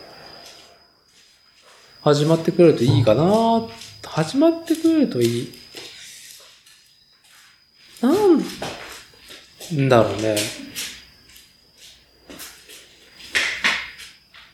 でだちょっと、ニッパー .com の前にプラモデルを見てきた人間からすると、いろんな発信があった上で、あれが生まれた。ああっていうなるほど。もっとその前があったということですね。非常に商業的なことだよ。例えあばあ、メーカーのなん、なんでもない発信だったり。とか、小売店のなんでもない発信んとか、うん。うんうん。あと、は、その雑誌を売ってるところが、うーんと、ヒットをしやすいようなチップス、うん how to を上げる。だったりとかを経て、うん、模型とはみたいな。あ、わかった。あのー結局、内需で成り立ってたジャンルだからだ。内需。国、日本国内の。ああ、はい、なるほど。はい、はい。まあ、それこそね、今のご時世、世界にももう出てるんですけど、うん結局のところ、やっぱり日本人が日本人のために作ってきたものを、日本人がどのように組み立てて遊ぶかっていうところでやってきてるから、だからそういう健全性が生まれるんだ。やっぱり、最初は内需だったからじゃないの？日本国内うん。がってこと、そう、メーカーもお客さん側も。ああ、内、内需が、あーと外に出て波及してるってことね？それが今だけど海外ねそうそうそうそれが今だけど一個の側面はあるね、それは。そう。うん。もちろん海外独自で、ね、あの、育ってることももちろん、ある、あるにせ育よって、るというか基本にあるものももちろんあって。あるにせよ、結局、やっぱり、メーカーの中の人たちも、もっとこう、あの、プラモデルのことをよく分かってる人たちなんじゃないかなと思う。まあ、ああ、なるほどね。うんすっげえプラモのこと見てる人が送り手になってるってことね。うん作ってると思う。それは何？逆説的に今、シン君が言ってる節を拾うと、うん自転車はそうではないっていうことになるの？そう、えっとね、全く分かってないとかじゃないけど、それこそさっき言ったアティチュードの違いですよね。スタンスの違いだよね。スタンスね。うん、あの、自転車の関連のものを作っていくっていうことで、あの、誰のために作りますかってなった時に、じゃあ、島野は日本人の顔を見て別に作ってないですよね、コンポーネントなんかは。うん。はい。はうん。で、そこで、結局、まあ、海外の人の遊び方に合ったものを作るのが今の、やっぱり、あの、日本のコンポーネントメーカーさんで言うと島野さんの仕事なんで、い。まあ、その、今言ってるしんくんの話の節と僕の理解で言うと、うーんと、日本国内のメーカーが日本国内に、えー、売ったものっていうのの反響が、うん。日本国内ではそうもなかった。うん。で、あと日本のお客さんも海外のものを欲するし。ああ、まあその割合はちょっと違うかもしれないそね。う。で、あの、まあ別に全然海外のものでもかっこいいもんはかっこいいし、面白いもんは面白いから全然買えばいいと思うんだけど、あの、じゃあそもそも日本のフィールドに合ってるものなのかどうかっていうところはちょっと一旦置いといた上で欲しいなってなる物だから、あまあ、舶来品会社が買えるチャンスみたいなっていう感じだよね。うん。まあ全。然悪く言うわけじゃないけどう、ん、うん、ううん。ん。だからその辺で考えるとお客さんの層がさっきの伊達さんの会社は俺買ったぞっていう層、層でしょ？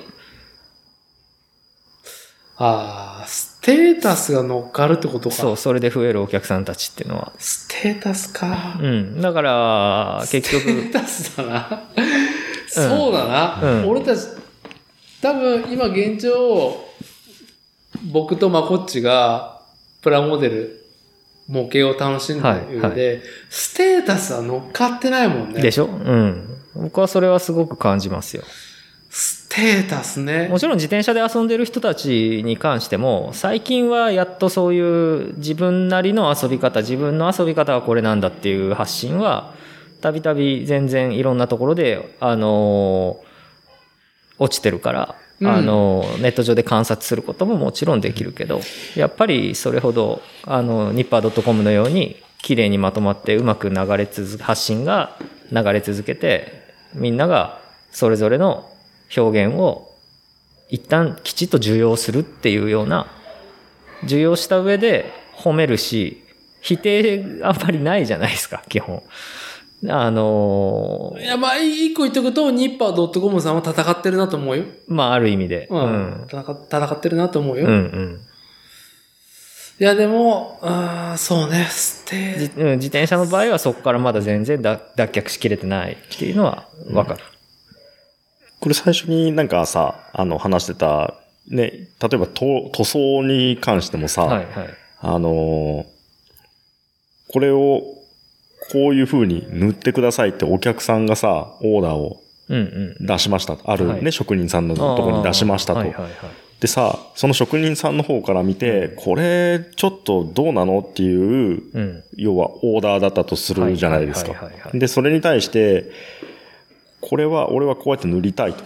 はいはこっちの方が、うちに頼むんだったらこうやって濡らしてっていうさ、要はその人の本会があるわけじゃないですか。得意あなーね、こうし、あのー好みのうんいやつとか。い。イタリアのフレームビルダーとかはうん普通に言うらしいですね。あうあ。ん。だからそこが日本はまだお客様本位というか、ええっ、と、そんなに自分がそうやって塗りたいなら自分で塗ればとかさ、もっと違う工房でいいじゃんっていう話、うちでは受けれませんみたいなさ、えうん。そういうことでもさ、うんその人はそこで塗ってもらうことがステータスなんでね、ある意味では。うんうんうん。俺ここで塗ってもらった、みたいな。ね、そういうところが乗っかってくるとちょっと話がね、違うのかもしれないですね。そうですね。うんこれは難しい問題で。そうあのうんで、ニッパーさんのやつで言っちゃうとさ、はい。とにかくさ、最終目的はさ、うんうん。キットがたくさん売れてくれる、道具が売れてくれる、はい。ね、雑誌が売れてくれるっていう、その、うんうんうん。売れて、そのゴールのところがさ、ん。やっぱ違うと思うね、自転車とは。うんうんうん。で、そんな自転車って数もないしさ、うんね、塗るのもさ、やっぱそこに作家性だったりとか、いろんなものも乗っかってくるわけだから、はいはい。まあ、その、ハハンドメイドビルドっていうジャンルにおいてはね。うん、その根本的に違うところで、すり合わせるのはやっぱりちょっと難しいことだと思うんだけど、うんうんうん、なんかその、単純にそういうニッパー的なさ、うん。面白いな、この発信面白いな、みたいなさ、例えば、あのー、しんくんの周りだけとかでもさ、うんあーなんかこう、本当にどうでもいいようなことでもいいんだけどさ、ちょっと自転車に関わることで全然、話題の内容は、あの、例えばカメラのことだったりとか、本のことだったり、映画のことだったりとかでもいいんだけどさ、そういうなんかこう、人的なものが見えてくるとさ、大橋俊さんどんな人なんだろうとかさ、はいそこからこうね、俊さんの周りの、あ、こういう工房の人がいるんだとかさ、うんそういうところにキャッチされたアンテナの人が来ると、うんある意味では、なんていうのか、フィルタリングって言ったらおかしいけど、ね、そこに、その人となりに興味がある人が来てくれると思うんだよね。うんうん。なんかこう、本当に、お前いらねえよみたいな人だったらさ、うんうん塗れますか早く塗ってください。お前5年後だこんな仕上がるの？みたいな。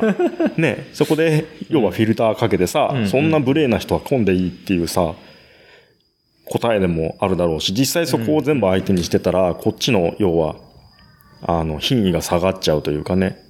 ああうん、なんか、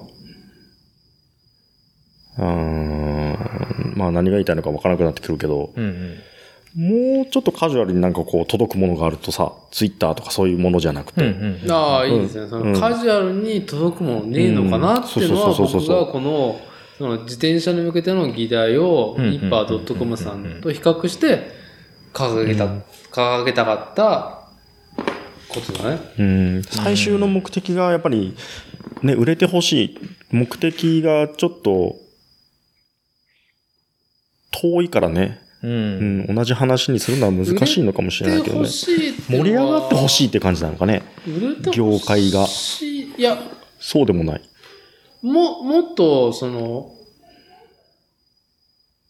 売れる前のスタンスで、ユーザーが増えてほしいっていうところで、カジュアルに、その、今市場に流れてるものとか、アウトプットしてるものはいっぱいあるから、メーカーうんが。うんうーんと、モデル、キット、ツールにしろ。うんうんまあ、そそれを、ナビゲートしてくれてると思うよ、その手に取ることがね。はいはいはいはい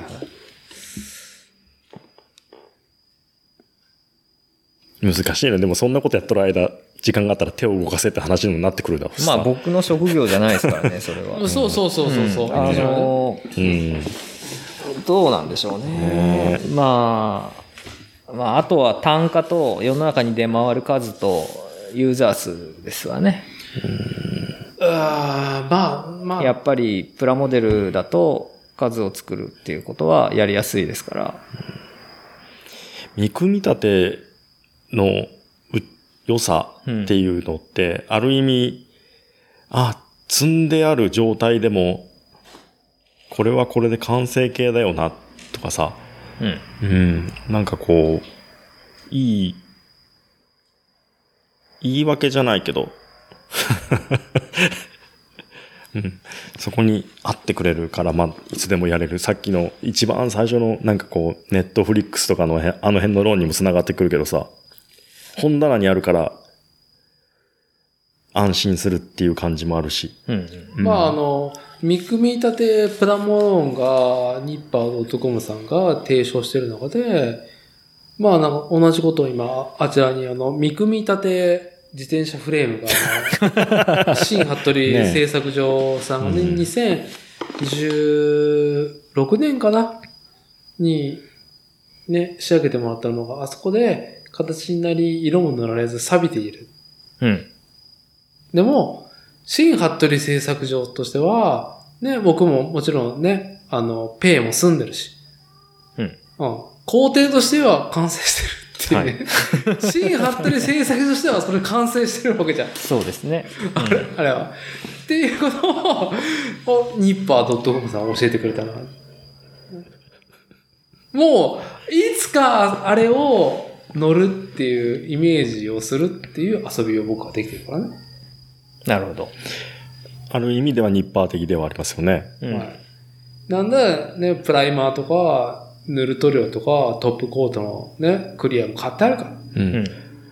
だって、す何気にそれ今、展開図みたいに置いてあるけどさ、うああ、これが今ここにはまっていくのねっていうさ、ん。うん。ものが散りばりめられて、はい。釣られているわけじゃないですか。はい。ね。まあ、何の状況かというと、まあ、私、今、自宅の倉庫で収録していて、そこの壁に、まあ、新服部製作所、新軍が2016年にね、あの、さささっとなんか、え、そんなに早く組んじゃったみたいな、ぽやっとした話が、なんかね、こう、形になったっうん。ていうね、もうね、支払いも済んでいるっていう意味では、あの、新服部製作所のね、仕事としてはもう、あ、それ完結してるからね、あそこで。あとはユーザーが 好きにするっていうよところになってるっていうところでは、あまあその価値観をね、与えてくれたニッパーさんありがたいなってと思いながら。うん。うん。まあ現状ね、僕がこれを組み立てない理由の大きな一個としても、これを完成させても多分乗りに行く時間がないっうん。ていうんだったら、うん組み立てる妄想をこの壁に飾っておいてするだけで一個のたしなみというか楽しみじゃないのかな？という。そうですね。まあ、会ってくれて嬉しいものでいいという感じはあるんで。はうん。そう。置いといて眺めて、まあ、よしっていうのもね。い。いやもう2016、いや、厳密に言うとありますからね2015年の年末の新服部製作所の結論があそこにある。うん。そうですね。はい。約、約あの、いあの、どうでしょう。5年うん。ぐらい前の新5年前ですもんね、もうね。5年前の新は服部深夜の考えがあそこにうん。言化して、このままにしておいた方がいいんじゃないかっていうぐらいのね。まあね。まあ、あの、だいぶ余裕ができたら組むつもりですけど。いや、なんかね、うん、やっぱその、ニッパーさんの提案に引っ張られるっていうのはさ、やっぱその、組み立て図にいても楽しむっていうこうんうん。とな、うん作法うん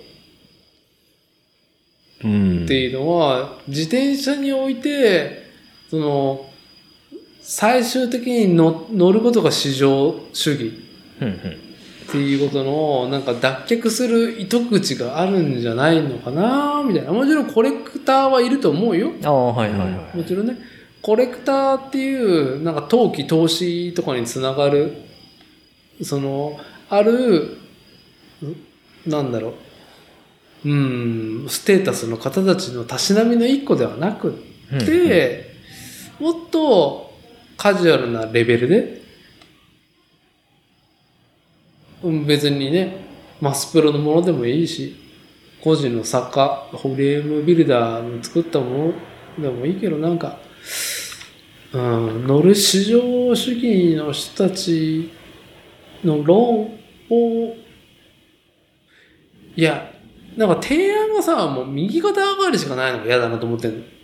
うんうんうんうん組んだ。うんうん。うん。その辺乗った。ラーメン屋巡ったっていうところから、もっと、もっとっていうと遠くに行った。うんうん。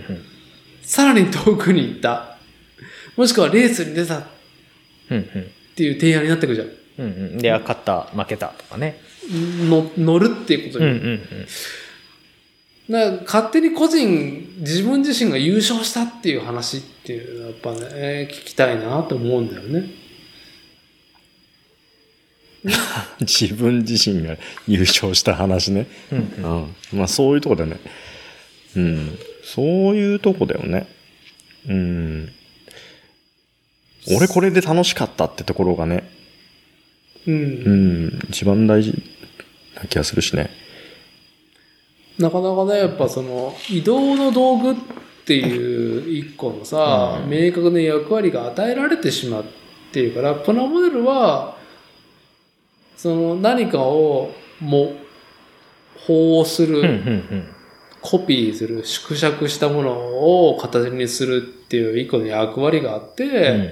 それをどう、ね、個人個人が楽しむかっていうところだから、ちょっとね、ちょっとどころじゃないレベルがあると思うんだけど、うん、うん、ただスタンスとしては、何か、うん、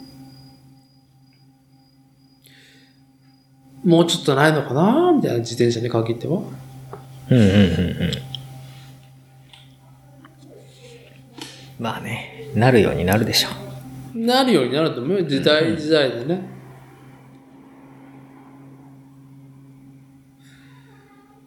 じゃあ、今回の、ああ、いいですね。いい時間になってきましたけど、マコさんいいですか？ん？シャンテレビの話。シャンテレビですか？シャンテレビ。これはもう今からでは無理ですね。いや、いいと思いますよ。あの、後半で。シン君、全然関係ない話していいですか？あ、いいっすよ、いいっすよ。でさっきから何すか？シャンサンテレビ？うん。いや、僕もそんなにで、僕もそんなにいいですよ。ないですよ、シャンテレビ。多分、ただ、うん関西圏の人たちは、ね、このポッドキャストを聞いてる関西、あ、関西のあのサンテレビのこと？そうそうそうあそう。あ、はいはい。夜、絵本見てたもんね、そこで。は？サンテレビで？うん。絵本を見てた。そう。いや、まっとうなリアクションですよ、しんくん、それは。何？サンテレビのテレビ局で絵本を見てたんですか？そうそうそうそう。はあはあはあうん。じゃあ、あのーまず、この話をする前に、僕がサンテレビっていうことを知る前に、大人の絵本っていう番組と、まあ、出会ったって、これは、あのーボーイミーツガール的な、はい。ボーイミーツサンテレビ、うん。うん。大人の絵本っていう話なんですけど、アダルト番組だよね。はあ。うん。サンテレビなんだね、もともと。僕、三重テレビだしででしたもん。6チャンネルだった。ああ、まあ、三重テレビ大阪の局映りましたからね。う。ん。で、ギルガメッシュナイトと、えっ、と、大人の絵本が、ね、まあ僕の中では二大巨頭ってちょっと、いうか、ちょっとちょっと待って、ちょっと待って。あのー、初老2年生42歳のまこちさんは、自宅うで、ん。大人の絵本を見れたんですか、えっ、とね、自宅で見れました。ああ。じゃあ、そうのん。前提を踏まえて、うん僕がやっぱり、その、高校生という、やっぱ世界が広がった。ボーイが、ね、いかにサンテレビの大人の絵本とミーツしたか。これ完全ボーイミーツガールの、いや、ボーイミーツサンテレビの話だ。聞こうか。いいですか、うん。まあ、高校になりました。工業高校です。はい。はい。野郎ばっかりです。うん。まあね。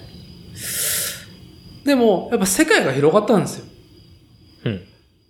うん。中学校って言ったら、えー自分の小学校区の2個もしくは3個が、知ったる土地の、とはいえ、人の顔は知らない人たちが集って中学校っていうコミュニティができました。うん。うん。でも高校になると、工業高校に行ったんですけど、はい。はい。やっぱり広域になるわけですよ。うん。途端にうん。ね。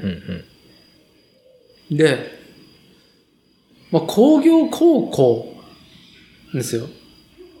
なんだろう。やっぱりさ、新しいつながりにさ、興奮してさ、みんな、うん。うん。仲良くなったグループ間で、やっぱ俺んち来いよっていうのあるじゃん。俺んち来いよっていうのと行く動機としては、知らない名古屋市の区に、僕は森山区ね、うん。うん。知らない区のところに遊びに行くっていうロマン、はい。はい。はい。ワンダーがあるわけですよ。ああ、なるほど。うん。で、その時、西区。うん。名古屋市西区の友達。僕は森山区、本当に東区よりもさらにもう東に行った山深いところの入り口のところにね、うん実家があってそこに住んだんですけど、もう東山線、地下鉄の東山線で行ったら、あのー東の端から西の端に行くっていうぐらいですよ。うん、うん、うん、東西にね、走っていく東山確かに。高畑で降りて。うん。で、その、友達のうちに行き、で、なん、男ばっかりですよ 男ばっかりが4人ぐらい、はい、はい。たらなんか連れのうちに来たっていうのがキャッキャキャッキャ、キャッキャキャッキャ 何をしてたかも思い出せない。高1、高うんう2、んどっちかわかんないけど、はい、はい。テンション高く。でもお酒も飲んでないと思う、もちろん。うん、うん。泊まるっていうだけでもね、連れんちにうん、うん。楽しくやっていくので、あ大人の絵本がやる時間だっつって、うん。何それみたいな。うん、うん。じゃあ。で、なんか、U チャンネルっては、ね、シンク知ってる？うん？原理的に言うと、あ、ガチャガチャって、あの、チャンネル変えるテレビのこと？あ、の、うん。アナログ放送当時、遠いところの電波を拾うのが多分 U チャンネルだったと思うんだよ。ほうほきっと。うん。アンテナ違ったと思うんだよ。U チャンネルと、その、なんだろう、テレビ東海で出る、名古屋テレビ東海で出る、う。ね、うん、うん、うん。この東海圏の。うちでは見えない U チャンネルのチャンネルが見えるの。へえ。うちの新聞には載ってないものが、まあ、西区だと三重寄りだから拾うのかなそう。まあ、あー見えテレビをね中継して、多分、なんか、まごっちがおとお大人の絵本を見れたのは、海だから、海が、西側。そう、西側。ああ、障害物がいないから、うん三重テレビをネットした関西圏のね、うんね、番組をネットした三重テレビのものを見れてたと思うんだけど、そう。サンテレビを三重テレビがネットしてた。で、なんか写真が流れてるツアーが、こう、ブーちちょっと映像が見えるみたいな、カチッってなる、ちょっと狭間みたいなとこ？ろ。狭間みたいなところでやると、ブブブブブーってなると、なんか、天気図みみたいなのが出てきて、バーって。はいはいはい。そしたら、天気図の前に、なぜかトップレスの女性が立っていて、うんうんで、もうすっげえ別荘なおじさんが横にいるんですよ。なんか、うんうんここに、あの、なんか、髭がある。なんて言うんだっけ、この、ちょびひげ。ちょび髭だ、ちょび髭。うん。スティックと、左手にスティック、右手になんか筆を持って、うんうんうん。大変な高気圧、これ台風ですねっつって、高気圧なのに台風なの？あ、低気圧だね低。気圧失礼。で、その、ね、トップレスの女性に、その、円を描いていき、うんうん。その、ね、胸元に。うん。台風を描いていくんですよ。はあ。ペイントで。はいはい。で、台風の目はここだっつって、ちぶさの中心に、うん。台風の台っていう字を書いて、等光線を描いていくっていうね、大人の絵本っていう番組で1コーナーだったんですけども、ええそれが U チャンネルがバッとこう映った瞬間に、それのコーナーが始まって、はいはい。我々が、ええ 高一ね？はいはい。何これ？っていうのが大人の絵本。出会いだったんですね。出会いだったんですよ。衝撃ですよ。うんその後もいろんなこうね、知られざる大人の世界、うんうん。おじさんと、ね、若い女性の世界っていうのが、ね、繰り広げられたんですけども、大人の絵本は前身番組があるんだよね、あれ。なんだっけ？えー、前身番組じゃなくて、子守歌？だっけ？あ、それ全然わかんない。僕が見たのは大人の絵本だったから。そう。で、僕もそうなんですよ。だコーナーまでそこまで覚えてないけどね。まあ、なんせ番組の最後に、あのね、えっ、と、アダルトビデオ情報みたいなやつを流すんだよ。あすごいっすね。そう。で、今で言うと、それこそファンザはいのはい。サンプル動画みたいな、あああいういう編集したやつも、ほんと数十秒ぐらいの尺のやつをへー2本分ぐらい流しとはいったかな。はい。ああ。そこが世代、世代だ。もう違う。そんなんなかった。どう？そんなんなかった。そこがもう、大体番組の何分ぐらいのところにやるっていうのも知ってるから、はいはいその時間になると、もう警戒モードだよね。し警戒モードじゃない、紹介モード。うんうん。家庭内。うん。そう。だからもう本当に本編のアダルトビデオっていうのを、まあサンプルだけどね。うんうん。なんだこれ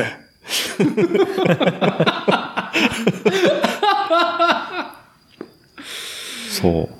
そう。あのね、それを思い返してくれたのが、今、ね、えーっと、無色転生。あ、じゃあ、女神転生のイントネーションだ、これ。無色転生。え？無色転生？無無色転生。無色転生が正解で、うん無色転生は女神転生に引っ張られてるからダメなんですよね。はい。っていうアニメがやってるんですよ。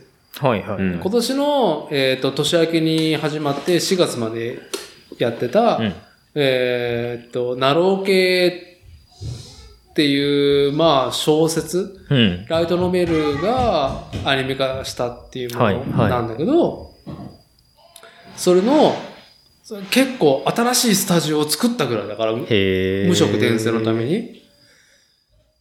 で、内容は活躍するけど、心の声っていう役で、杉田智和っていう、私が年近い中40代。一個下。一個下？一個下だったんで、はなんか1980年生まれ10月11日誕生日。あ、松坂世代41歳。まさかさすが、さすが野球で引っ張ってくる。そう。そう、あのー杉田智和氏が、その番組のね、冠した YouTube の、あのーラジオ番組うんやってんだけど、本当におじさんが一人で語ってるっていう、さい昨今のアニメ、やっぱ女の子が多い作品でもあるから、女性声優がフューチャーされる中、杉田智和っておじさんだけが一人で喋って、好きに喋ってる中で、大体ね、あの、引っ張っていくとか、引っ張る気もないような番組なんだけど、うんうん。その、無色転生が、いろんなね、テレビ東京とか、はいはい。あの、関西系のネット局とか、ね、うん。やってますよっていう中で、広島か？サンテレビ。広島、ん？兵庫って兵庫言ってたっけな？かな、うんうん。兵庫、サンテレビ。で、だから、その自分のね、出てるアニメの、声優で仕事して出てるアニメの、その配信曲はいはい。初めてちゃんと読み上げたんだよね。うん。その番組で。うんうんサンテレビっつって。うん。うん。サンほほーんつって。だそれ。あやふやじゃねえか。じゃじゃほーんか。だからサンテレビっていうのを、その字面を見て、え、サンテレビがネットしてるの？あの大人の絵本をっていうのを伏せてさ、え、サン、サンテレビ？あの、うーん、う、のつって。それやっぱさ、ちゃんとコンプライアンスはいにするわけ。はい、やっぱりね。で、わからない人はもう切り捨てていくスタンスだから、もうわかる人は私と感性が近いということで、つって、どんどん。毎回毎回なんか切り捨てていくスタイル。そうはいはいはい。あの人、面白い。まあ、その、心の声っていう、その、うん今15回までやってんのか、の、9回までしか聞いてないんだけど、うんとね、はいあの、FF8 のキスティス先生についてちょっと触れた回覚えてる。ああ、触れてますね。ねあの、キスティスは確かスコールとか、あの、その主人公の、うんうんえー男の子ね、うん。が、まあ、生徒役なんだけど、はいはいはい。まあ、キスティスっていうのは先生、うんうんその学園で先生側の人ね。うん。キスティス先生は確かスコールとも年代が近いんでしたよね、みたいな。で、なんかそのキスティス先生っていうのは、割と、あの、容姿端麗で、うんうん。あの、まあちょっと真面目なメガネスタイル。。うん。武器は無知。武器は無知。ね、絶対猟奇。そう。もう100点じゃん、ここまで来て。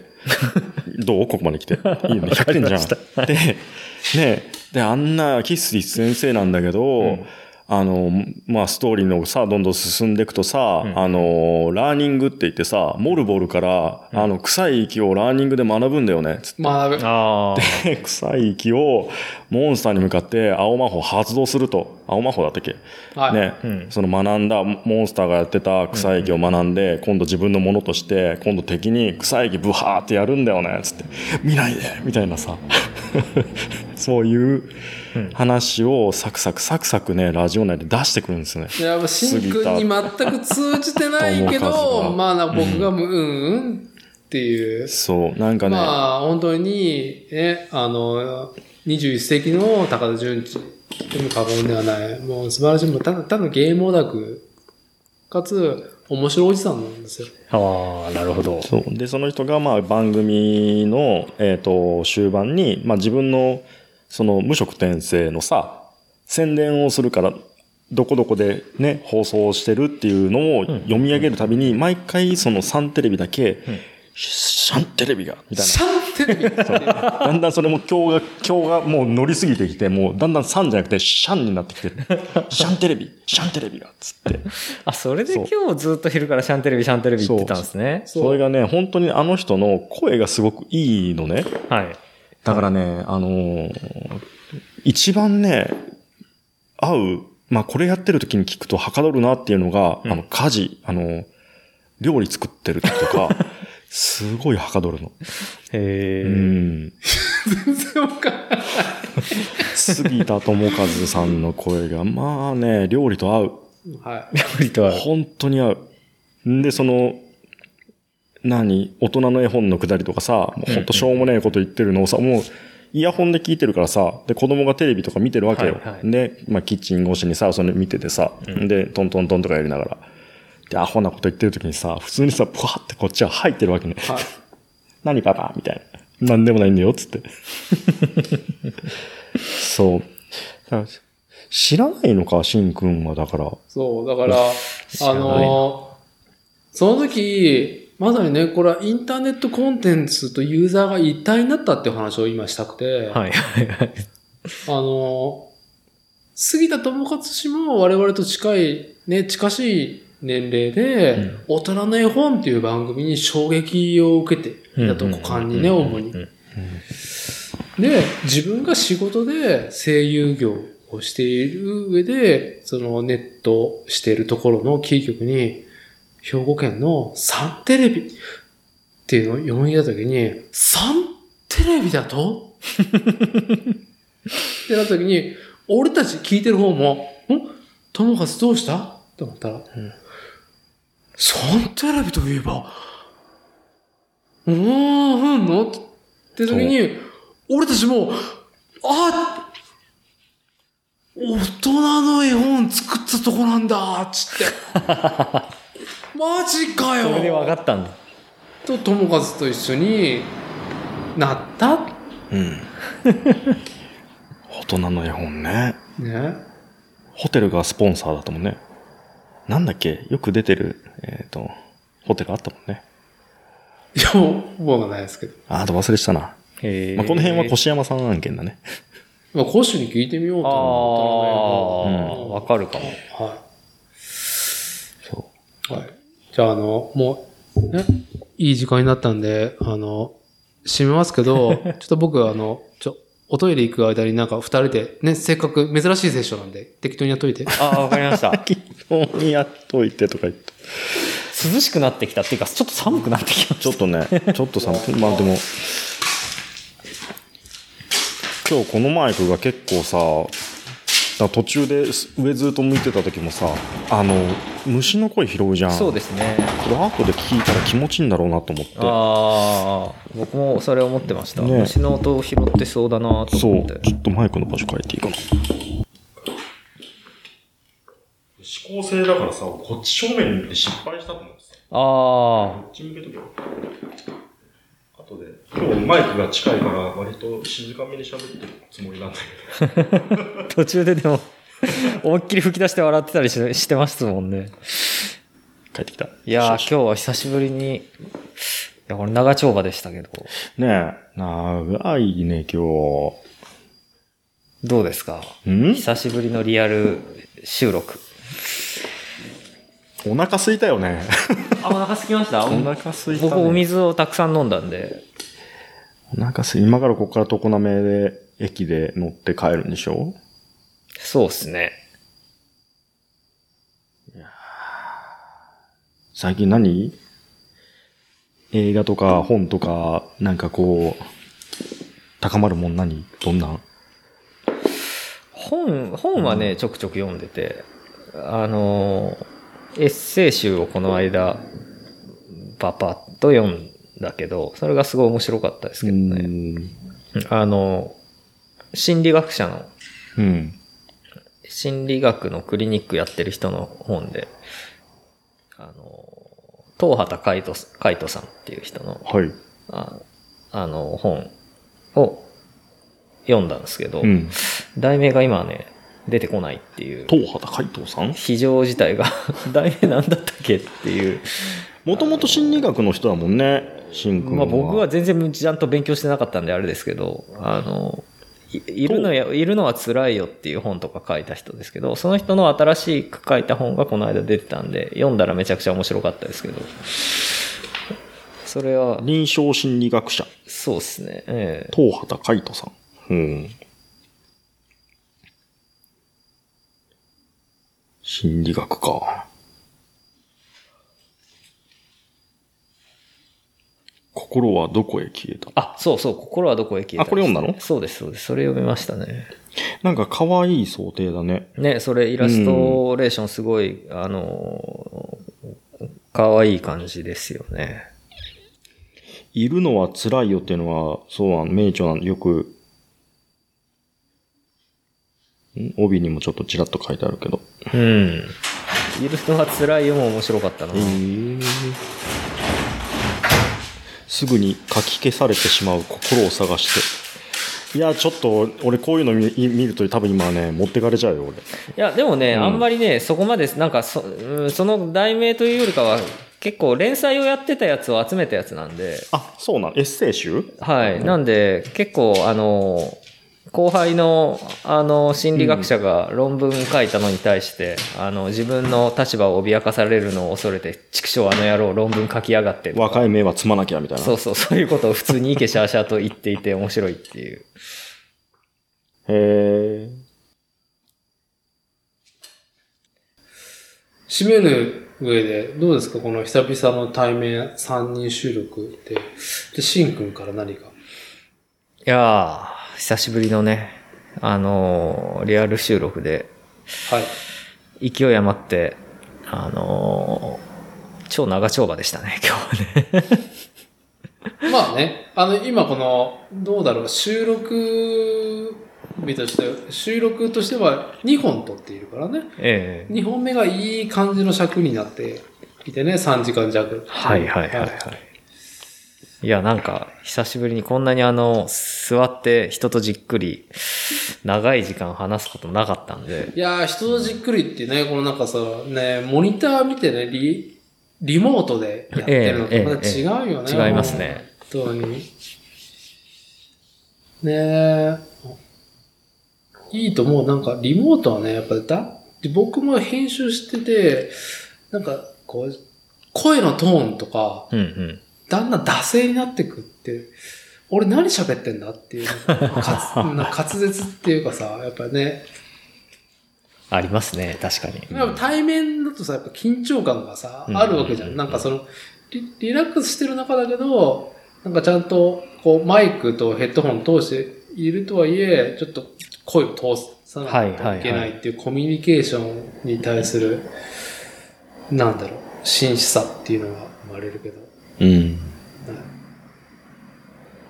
またなんかやりましょう。そうですね、はい。また、やりましょう。はい。まこちさんは？ん？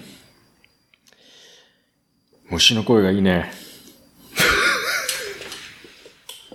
ねやっぱ、リモートとは違うね。違うね。うん、対面にすると。違いますね。そうね。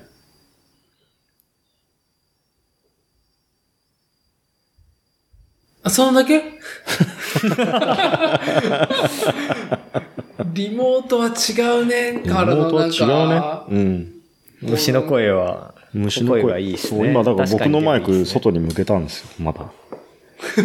さっき失敗して僕の方向けちゃったからさ、はい。これ失敗したって外向けると、だいぶ広いでしょ、これ。拾うけど、どっちみち君の声もガッとね、拾ってるから。うん。そう変わらないと。そろそろ足を下ろしていいですか？いやちょ、おろしてください。はい。ハンマースタイルは。はい。えーじゃあですね、あのー今回の作例はですね、まあ、珍しくリモート収録からですね、あのリアル対面収録できるという機会で、まあ、2本撮ったうちの2本目っていうところで、だいぶ長い尺をね、今日の12時過ぎから喋り始めて、あの収録以外も含めてね、いいですね。7, 7時間ぐらい喋ってしまった、もう、ちょっとその、ゴーライの話聞かせてほしかったのにな。もういいか。いいよ、それも、まだ、それリモートでやれいいよ。はいそ。っか。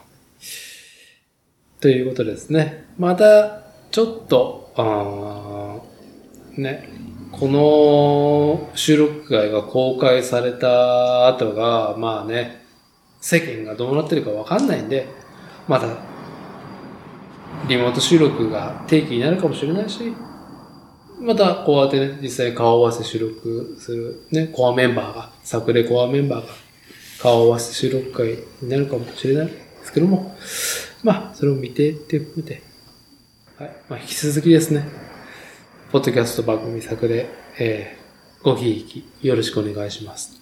よろしくお願いします。はい。はい